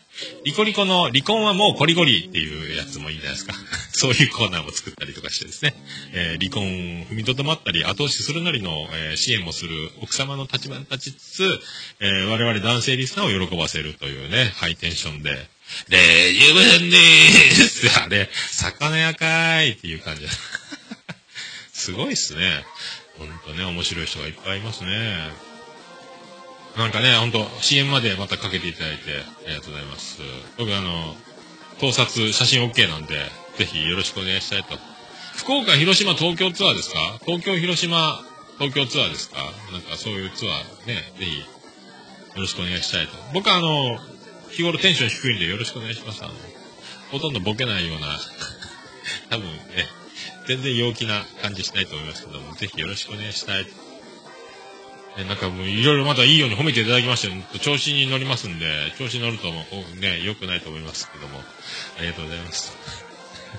ね、あとこれ本編ね、第7回を復刻版ディレクターズカットで流れてたんですけどね、僕もうまい棒に関しては、サラミ派だったんですよね。今味、昔のサラミが好きで、今食べると、あ、違うって思うんですけどね。あとあの、ポテトチップのくだり面白かったですね。せーの、寿司よっていうのがめっちゃ面白かったですね。ねえ、なんかもう。あと、ジョルトコーラ。飲んだことないですけど、いろいろ言ってましたね。面白かったです。そしてまたエンディング出てきましたね。このラジオバさんと田中さんが。怒られてましたね、なんか。調子に乗りすぎ問題が。ね。でもどんどん調子に乗っていただきたいと。調子に乗る、乗り乗りまくる。これがいいことだと思いますんでね。どんどん乗っていただきたいと思います。ありがとうございました。あと、ぐだぐだゲームラジオ。ねえ。これ、司さんが引っ越ししていなかった、やっぱりまだ登場したんですけども、前回の放送は休みしてたんですかね、司さんね。いるといないの差が大きい、やっぱ大きいですね。あと、司さんのエピソード、引っ越しエピソード、これ笑ってしまいますけども、ぜひ聞いてください。お食事中に聞かない方がいいと思いますけども。面白かったですね。あと、ゲストがサウンドクリエイターの方ってすごいですね。だから、アトラジ、アットチャンネルラジオもゲームクリエイター。で、グダグダゲームラジオもゲームのサウンドクリエイター。本間も呼ぶという番組です。おこの回、この週は特にそういうことがね、すごいですよ。なんかファミコンのカセットで曲を発売したあの話題になったやつを手掛けてた方の一人らしいですよ。ねいですね。なんかミスタードットマン、ギャラクシャン、ナムコのドット、いろいろそんな話。なんかあと、え8ビ8ビットミュージックパワーっていうタイトルだったんですかね、カセットね。ねえ。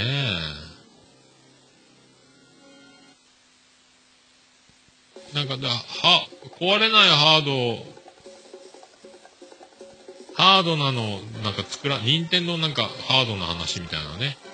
まあ、あの、トークが、僕ゲーム詳しくないんで、でもすっげえなーってずっと思いながら聞いていや、ゲーム好きが聞いたらたまらない回なんでしょうね。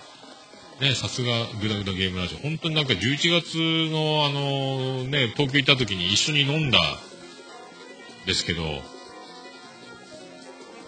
まだその頃はね、番組名はかろうじて知ってたぐらいで、やっぱすごいな、すごい人たちがあの時いっぱい集まってたなって、つくづくその思う次第ですよ。はい。ありがとうございました。あと多分続かないラジオ、ま、血尿。Q さん、ねこのタイトルすごかったんです。血尿なんですけど、Q さんね。ジャンベやってたんですね。で、あのージャンベをやると、あの、太鼓なんですけど、ね、内出血で血の出るらしいんですけども、福岡にトミーアジという、トミアジっていうユニットがあって、そのバディのトミーさんが、えっ、と、僕と年一緒なアジ君って、ジャンベ叩きがいるんですけど、そのユニット、アコースティックギター、ボーカル、トミーさんとジャンベのコンビで、トミアジって、ずっと福岡では有名でバリバリユニットでやってたんですよ。すごかったですもんね。ああ、でもね、ほんと、ミュージシャン、Q さん、ジャンベもやるってすげえなってちょっと思いましたけどね。いろいろやりますね。あと、なんかミュージシャンの破天荒エピソード。まあ、行かれてますね。そういういろんなエピソードが、有名なミュージシャンのね、話がありましたけども、面白かったですよ。ありがとうございました。猫缶電子版第16回、猫屋の職業とか歌とか、幼い頃の夢とか、夢を操る男、猫屋の話、ねえ。そういうのがありましたね。あとなんか BGM の、バリエーションが、なんか増えてきてますね。あのー、なんかちょ、若干 BGM に猫屋の声のボリュームが負けてるところもありましたけども。でも BGM のバリエーションどんどんどんどん、ね、増えてきて、あとはもう BGM に負けないように、勝つんだ勝つんだ勝つんだジョーみたいなやつですよね。勝つんだ、勝つんだジョーやってさね。ねそういう、まあ猫屋もあのね、BGM と戦っていただきたいと。ね、三のバックに、どうも、尾藤勲です。全然関係ないですけどね。ああれだけで猫屋メモなしで喋ってると台本いらんっすね、そしたらね、あんだけ喋れるんだからね。猫屋すごいっすね。だんだんだんだんこうやってもうね、みんななんか後から後からポッドキャスト始めて、どんどんどんどん先へ行ってしまうという感じがして、なんか置いてかれてる感がすごいですけどもね、ほんと。で最後、アーディオス言いましたね。ねアーディオス言いましたね。僕はアデダスですけどね。共感できますね。ありがとうございました。あ、で、イエローさんがアンサーソングのみ2つ出しますね。2曲出しましたね。後藤さんへと、四十からさんへというやつね。ええさすがシンガーイエローさんね、ぜひとも聴いていただきたい。なんかあの、イエローさんの歌うまいんですけど、癖が強い歌い方が、癖が強いんですよ。なんか巻き、巻き込むような歌い方。にゃーんって感じで歌うんですけども、ね、これ聞いてるとだんだん癖になってね、癖になるんですよね。すごいっすよね。さすがですよね。ぜひ聴いていただきたいと。2曲パンパンで曲だけはアップしてますんでね。えー、川崎イエローのイエローイエローハッピーですね。あと、ボンラジオ。えーそっと見守るという2016年3月7日の回です。なんかあのー新鮮やったですね、対面収録なんですよ、星さんと工作さんがね。いつもスカイプなんですけども、なんか楽しそうで、えっ、と、飲み会2軒目だったそうで、ね、スカイプじゃないで喋ってるのもいいですね、たまにはね。定期的にこういうのやってほしいなと思いましたね。なんかあの、ね、こう、もっとトークのテンポというか、ね、こう、面白い。楽しそうやなってとにかく思える回やったですね。えっ、と、中近東番外地10丁目。えー、この熱さんの山瀬まみが面白かったですね。何言ってるか全然わかんなかったですけど、これは面白いですね。ねえ。なんか、そういう、ね。冒頭面白かったです。あとなんですか、あの、話がどんどん外れて脱線していく感じが、もうこれ、聞きどころじゃないですか。えーゴシップ経由、ラーメン行きみたいな展開になってましたけど。えありがとうございました。えーあと、大阪人の一般人によるポッドキャスト、えー全16、あ、第16話、えー例のクルーザー論を、クルーザー論を二人が語るってことで、なんかクルーザー論っていうのがあるらしいですね、討論でね。えーなんか、ものすごく綺麗な女の子と、その周り取り巻く男の子の立場と状況で、どういう優先順位をつけるかみたいな面白い討論がやってました。ありがとうございます。あと、ドヤ声ラジオ151回西日本一周の旅、卒業旅行でようちゃんが、なんか数人で車で西日本、福岡も来たらしいですね。天ぷらの平尾とかラーメンとか食べたらしいですけども。ねえ、まあでもそれじゃあ桃屋には寄れないなと思いましたね。ね、バタバタ移動してましたね。話聞いたらすごいですよ。3000キロ。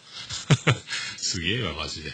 あとなんかデパ地下でほんと試食して回るようないろんなフェアのね、なんかそんな感じに近いような。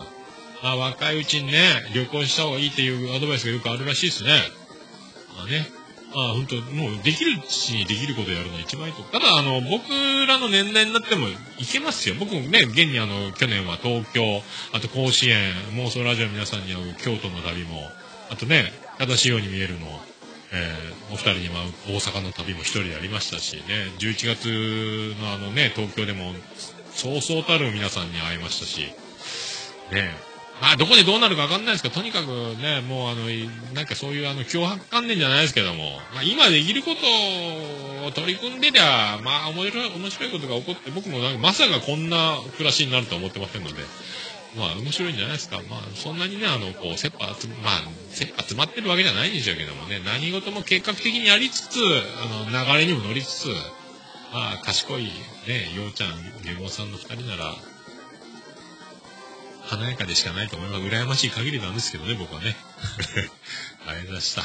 えっ、と、愚者の宮殿地下10階、どんどん潜っていきます。階を進めるごとに地下へ潜ってますけども、えーこれ最後ブラジルに出てきて、終わりなんですかね。マントル抜けて。えあと、まずいドリンク、変なドリンクみたいな話しましたね。ドリンクめっちゃ詳しいっすよね。面白かったですね。えー僕はキリンメッツのグレープフルーツが好きなんですけどね。はい、それだけしかやってないですけど。あとなんかプロ、プロですかね、この二人。なんか素人とは思えないし、思いたくないような、やっぱトークが上手すぎるんですよね。なんでこんな上手なんですかね。まあもう、そう、みんな、メール読んでたみんな賞賛の嵐なんですけどね、うまいっすよね。絶対プロでしょうって、なんかちょっと、本当に素人なんかなって思うぐらいうまいっすよ。本当すごいなと。あと当時僕もあの、その昔のジュースの話で、カンカンのあのメロイエローがうまくてですね、あの当時、ナウイドリンクと思ってましたけどね、癖になる。で、あれ、成分カフェイン入りやったですもんね、メロイエローね。そんな福岡だったと思います。あとそう、復刻版のラジオスターに出てたジョルトコーラの話も出てましたね。ねなんかだから今週ドリンク系多いですよね、そうやってね。リポで、大阪人のポッドキャストではリポビタンデーやし、ラジオスさんではジョルトコーラ出てくるし、愚者の宮殿ではね、ジョルトコーラとかドリンクの話やってて、ね、あと、グダグダゲームラジオはなんかプロのね、ゲサウンドクリエイター、あとチャンネルラジオもゲームクリエイターと。みんななんかこう、引き寄せられるかのようにこう、ギュッと、そういうなんか並んじゃうというか、集中してこういうのを世の中に発信しなきゃいけない時期を、運命があるんですかね。すごいですね。なんか、お僕が聞いてるとこがたまたまそういう感じなんですかね。すごいなと思いましたね。あとあられましたね。やっぱりメールをいただくと大変喜び転びまくって喜びますみたいな。ねえ、いや影響力があるのか。これだから発祥し、やっぱラジオさん始まりなんですかね。なんかすごいなと思いました。はい。まあそんなとこですかね。ほんとね、がっつり、がっつり、えー、いろいろ聞かせていただいてありがとうございますと。DY さんもメールありがとうございました。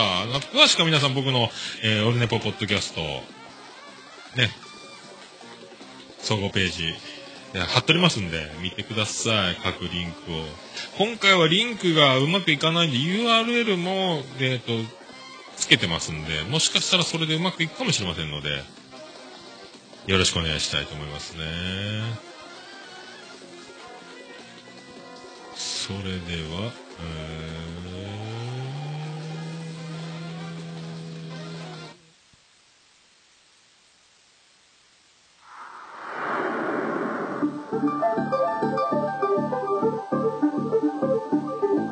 ということで皆さん何かおすすめ番組と実践ありましたら、メールの方を送っていただきたいと思います。メールのアドレスは、ももえのさん、頭コールネポドットコム、ももえのさん、頭コールネポドットコムでございます。あと、メールフォーム、ツイッター、DM、あと、えっ、と、LINE アットもありますね。何でも使ってください。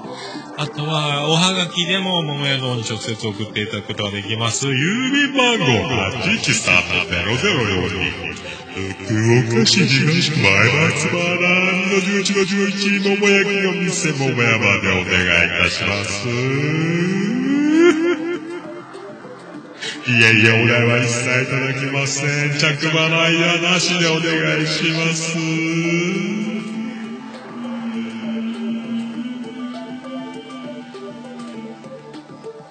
やめきはにねがあくて背中でどうも、西城秀樹です。違う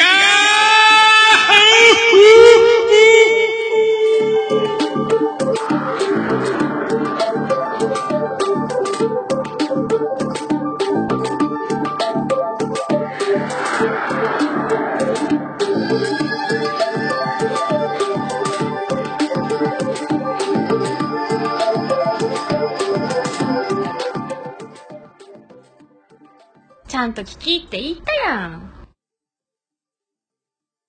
はい、ということでお送りしてください。エコー、エコー、エコーが、エコーが聞いております。さあ、そして張り切っていきましょう。張り切っていきましょう。そして今、えー探しておる、探しておる、準備ができました。続いては、ハッシュタグ、オルネポ。ハッシュタグ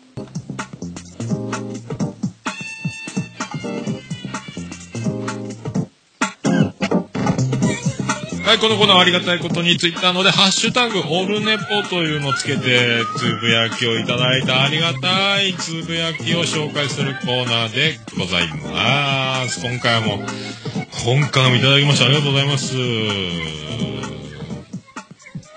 まずは、はるさん。M3 春参加。第2会場、イノ 03B。はるさんいただきました。馬刺し食べたーいということでありがとうございますね。これ、あの、ふもさんのね、えー、オルネポ、オルネポ、なんとかアカデミー賞的なやつで、馬刺し。えー、桃屋に来た時には馬刺しを、あの、無料で提供いただきますんで。交通費がすごいやんかーい。ね、ありがとうございます。ありがとうございました。あと、えっ、ー、と、えーこれ、えっ、と、ジンさんいただきました。ありがとうございます。今日のスロージョギング、おともにオルネポ第135回拝聴しました。次戦多戦のコーナーはすげえ良かった。聞いたことないポッドキャストがまだまだたくさんありました。ちょっと聞いてみようと思います。ということでありがとうございました。良かったです。僕のね、これ、ほとんど、内容が伝わらないながらの感想を言うパターンなんですけども、ね、ちょっと、なんか、ちょっと、ね、ありがたいです。興味をいただければ。またこれすごいあの、10キロ走っておりますね。もちろさん、757キロカロリーも使っております。すごいですね。1時間走ってますね、スロージョギング。ジンさんすごいですね。マッスル、マッスルですね。僕は1日1食、えーノンアルコール、えー夜は左右とリンゴでなんとかということを、パターンでやってますけど。運動ね、すごいわ、ほんと。こういうね、ゲームができて、スポーティーで。なんかでもゲームクリエイターの方もそんな言ってましたね。結構みんな体丈夫でスポーツ好きが多いって。なんかやっぱ、相反するものをね、なんか、空党と甘党じゃないですけどね、ゲームをしながらもスポーツマンっていうのは、そういう時代なんでしょうね。ありがとうございました。え、それで、ちゃんなかさん、中ちゃんマンいただきました。全国の男子要注意。女子の博多弁最強警報発動中ということでありがとうございます。ね、さっきから、えー、いただマーヤさんのね、ナイスボイス。えー、博多のセクシー、セクシー女子。マーヤさん。ね、こういうのいっぱいいただきたいですけどね。マーヤさんの声、どうですか皆さんね。なんかあの、色気と艶が僕はあるように思うんですけど、僕だけですかね。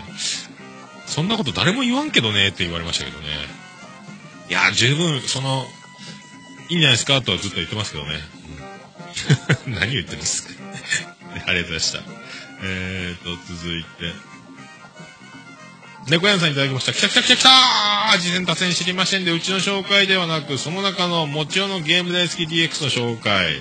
少し変化球な打線かっこ笑いということで、猫ば、え、え、猫ばだけ徹子ですということでいただきました。ありがとうございます。あね、あと、もちおさんがゲスト会で来た回を言ってたんですけどね。まあ、まさかもう、オルネポリスナーということを発覚して驚いたという回で、なんかいいように言っていただきありがとうございますということ。続いて、ちゃんなかさん、中ちゃんマンさんいただきました。続いて、ありがとう、連続ありがとうございます。えー、135回のハイライト、20分30秒あたりからということで説明が入っております。映画路線バスの旅、三船美香が素晴らしいの件。ということで、えーロードの歌詞、何でもないようなにかけ、はけに行った部分、えーかけたことに気づかれる、鮮やかに流されて、本当に何でもなかったかのように、話を続ける桃屋のおっさん、わら、ということです。はい、完全にスルーされましたもんね。僕はあれ、言わなきゃよかった。これいらないとこだったと思ってすぐ引っ込めた感じはしたんですけどね。あの、押さずに、あの、流れていきました。えーそれが、えー幸せということですよね、本当はい。ちょうど1年前に。ありがとうございます。え続いて猫やんさんまたいただいてます。ありがとうございます。まさかには紹介されるとはということで、徹子さんのものはね、鼻つまめばよかったのか、かっこ笑い。もうフルスイングで行く気はないですね。惜しい。えー振り切っていくしかないなーあと何話かかるかなーということで、もうだんだんでもね、この前もなんか歌ってましたもんね。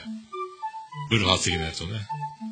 まあ、どんどんどんどん、もうちょっと声の張れる場所に行った時に覚醒するんじゃないですか、猫屋さんね。もうでも、ボケたがりは、ボケたがりで、えーもうしょうがないですから、どんどんやっちゃってくださいということですね。ありがとうございました。続いて、テイシンさん。刹那。ありがとうございます。オルネポをもっと早く聞いていれば、一人で気楽にやってみようと思ったかもしれない。人と時間を合わせたり、内容を合わせたり、なかなかできないのを痛感しました。だけど今、あの番組があるのはそのわがままから引き合わせた奇跡、かっこ笑い、だと思っている。なんて言いたい放題、かっこ笑いということでありがとうございます。テイシンさんね。そうね、あの、この、アットチャンネルラジオの最後にね、テイシンさんと、あの、新しい番組おめでとう的なエールと、ね。まあでもなんすか、これ。まあ、僕が影響できる立場ではないと思いますけど、まあ、僕、ね独、なんか、好きなようにやりすぎてて、ちょっと独特すぎると思いますんで、あんま参考にならないと思いますけどもね。テイズさんの方もね、なんか、えっ、と、ちょっと僕もちゃんとがっつり聞かせていただこうかな。ゲームね、全然僕詳しくないんですけども。でもなんか、ちょっとさっき0.5回が出てたということでちょっと聞きましたけど、なんか、喉やっちゃったらしいですね。ね、あの、まあ、マイペースで、なんかあのね、お便りもいっぱいいただいてて、すごいです。あの、ポッドキャスターさんたちとのつながりがすごいなということで、ね、なんだ、でもコメディ部門かなんかにおられるみたいですよね。まあその辺もなんか狙いなのかと。でもなんかね、アットチャンネルラジオ立ち上げから今また、あの、ペイシン日和でしたっけ？その新しい番組といって、ね、これなんか、すごいですよね。なんつったらいいんですかね。あの、ももクロの青い子が、ももクロ脱退して、ね、お互いがこう、大活躍していく感じ？違うかな？スマップの森くん？違う。スマップの森くんジャンル違うもんな。まあなんかだからそうね、脱退することによってみたいな。でも、こう、でも面白いですよね、こうやってね。すごい、すごいなと。まあでも、いろいろね、一人で喋ることも、いいとこあるし、みんなで喋ることもいいことあるし、これまたね、どっちもまた面白いし、難しいし、まあ楽しいんですけどね。まあそういうのをね、どどんどんこうやってビッグ番組が増えていってですね、えー僕は本当他力本願を発動してお世話になっていきたいと。ね、これ自力ではどうにもならないことだらけですから、本当ね、よろしくお願いしたい。ありがとうございました。えなんか、いいようにいただいて、なんか、嬉しいっすね。ありがとうございます、本当調子の乗ります。なんかあったらまた、怒ってください。お願いします。あと、えー、剣波動さんからいただきました。波動でいいんですかね波動拳のアイコンっぽい。ラジオスさんきっかけでオルネポを聞き始めました。今、第12回を聞いています。えー、ラジオスさんとオルネポさんの2つ、ハッシュタグついてるありがとうございます。あれ、始まりの頃と今とのすごい違いを感じると思いますけどね。昔はボイスレコーダーでそのまま録音してて、今はミキサー使っていろんな音混ぜつつ、一発撮りの編集でやってますけどね。本当ありがとうございます、なんか。12回から1時間ぐらいのね、長丁場がずっと90回以降ぐらいからずっと続いてますんで、本当途中で多分追っかけるのやめたくなると思いますけど、本当ありがとうございます。なんか12回も聞いて、もう初めからすごいですね。ありがとうございます、本当よろしくお願いします。もうラジオさん様々でございます、ラジオさん。ありがとうございます、本当はいありがとうございました。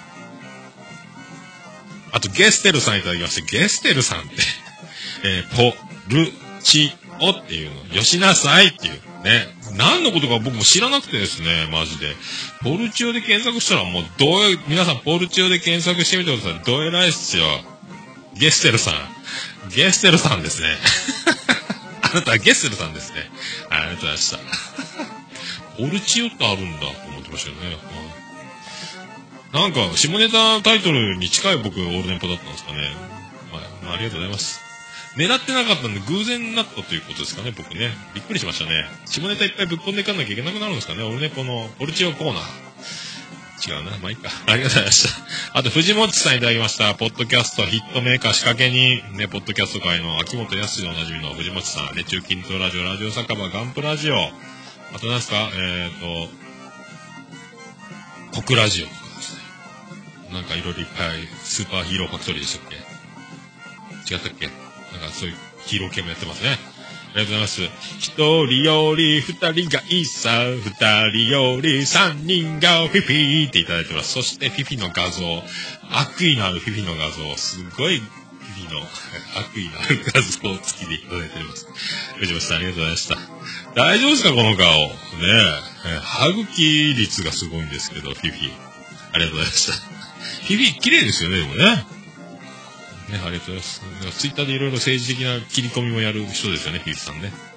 フィフィありがとうございます。えー、これでさ、あ、そうそう、今日いただきました。かなしょうさん、アットチャンネルラジオかなしょうさんいただきました。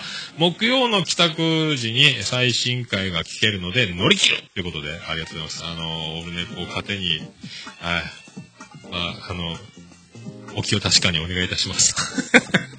ありがとうございました。こうたくさんいただきました。ありがとうございます。なんか、ハッシュタグね、いただきました。ありがとうございます。これからもよろしくお願いします。大変私、喜び転げ回って喜びまくります。喜び転びっと。何も新しいものを生み出せないですけど、ありがとうございます。ハッシュタグ、オールネポのコーナーでございました。えー、何しようと？はい。もう一個行きましょうか。あら。遠くなったなぁ。消えた。消えた。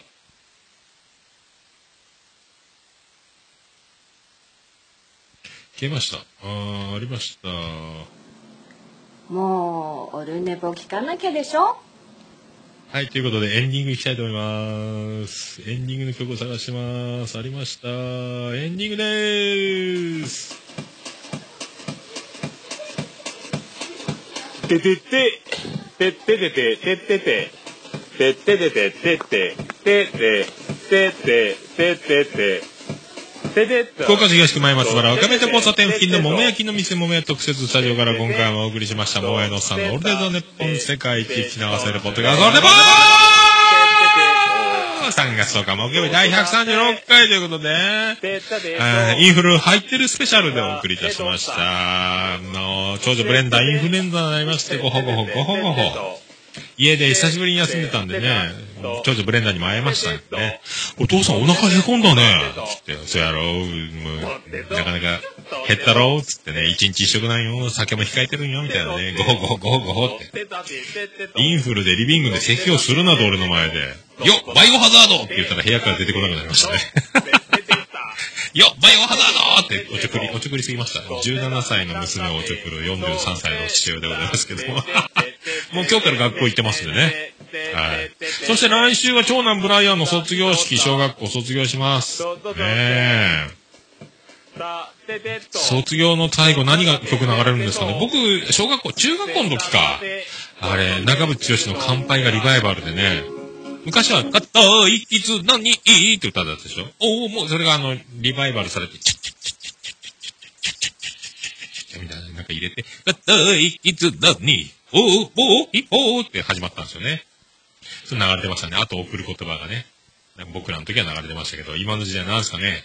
ありがとうって伝えたくて、放った方なんですかね。はい、そういう。まあそんなこんなでやってまいりました。えー、オールネポエンディングテーマ、バーディーです。ね。あいろいろあります。今日は本当いろいろね、ありがたいご指摘からたくさんのハッシュタグをメールいただきまして、ありがとうございました。おかげで、もうすごい。皆さん、今ね、あの、見ていただければ、これが何分番組か、今回、どれぐらいの尺でやってるかがもうお分かりいただけたから、そんな地球でも頑張っていきましょう。バーディーも解散しました。曲始まりました。バーディーで、押しました。腰の上。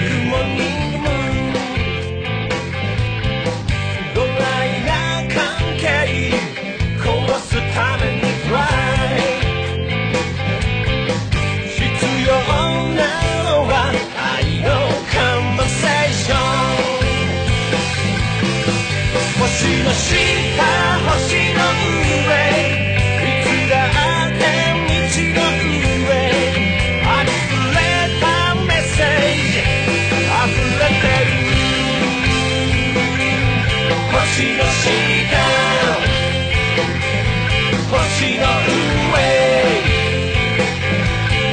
の下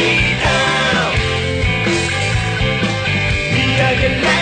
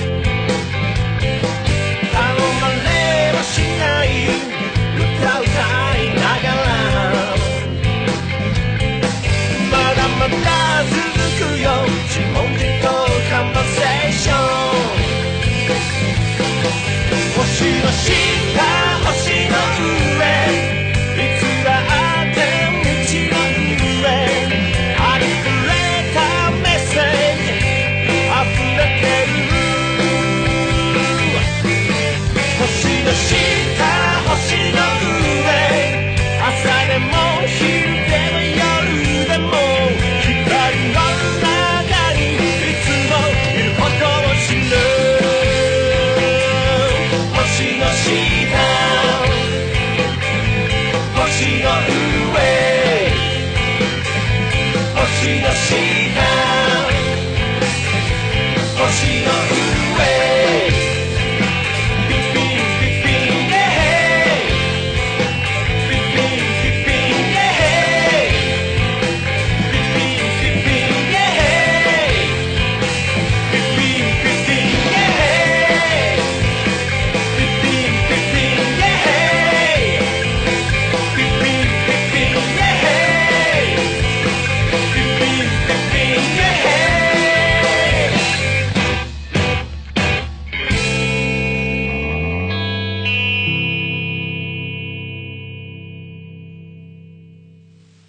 それでは皆さんまた夢でお会いしましょう。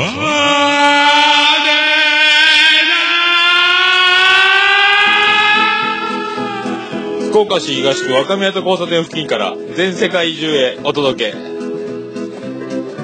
桃屋のおっさんのオールディーズ・ザ・ネポー。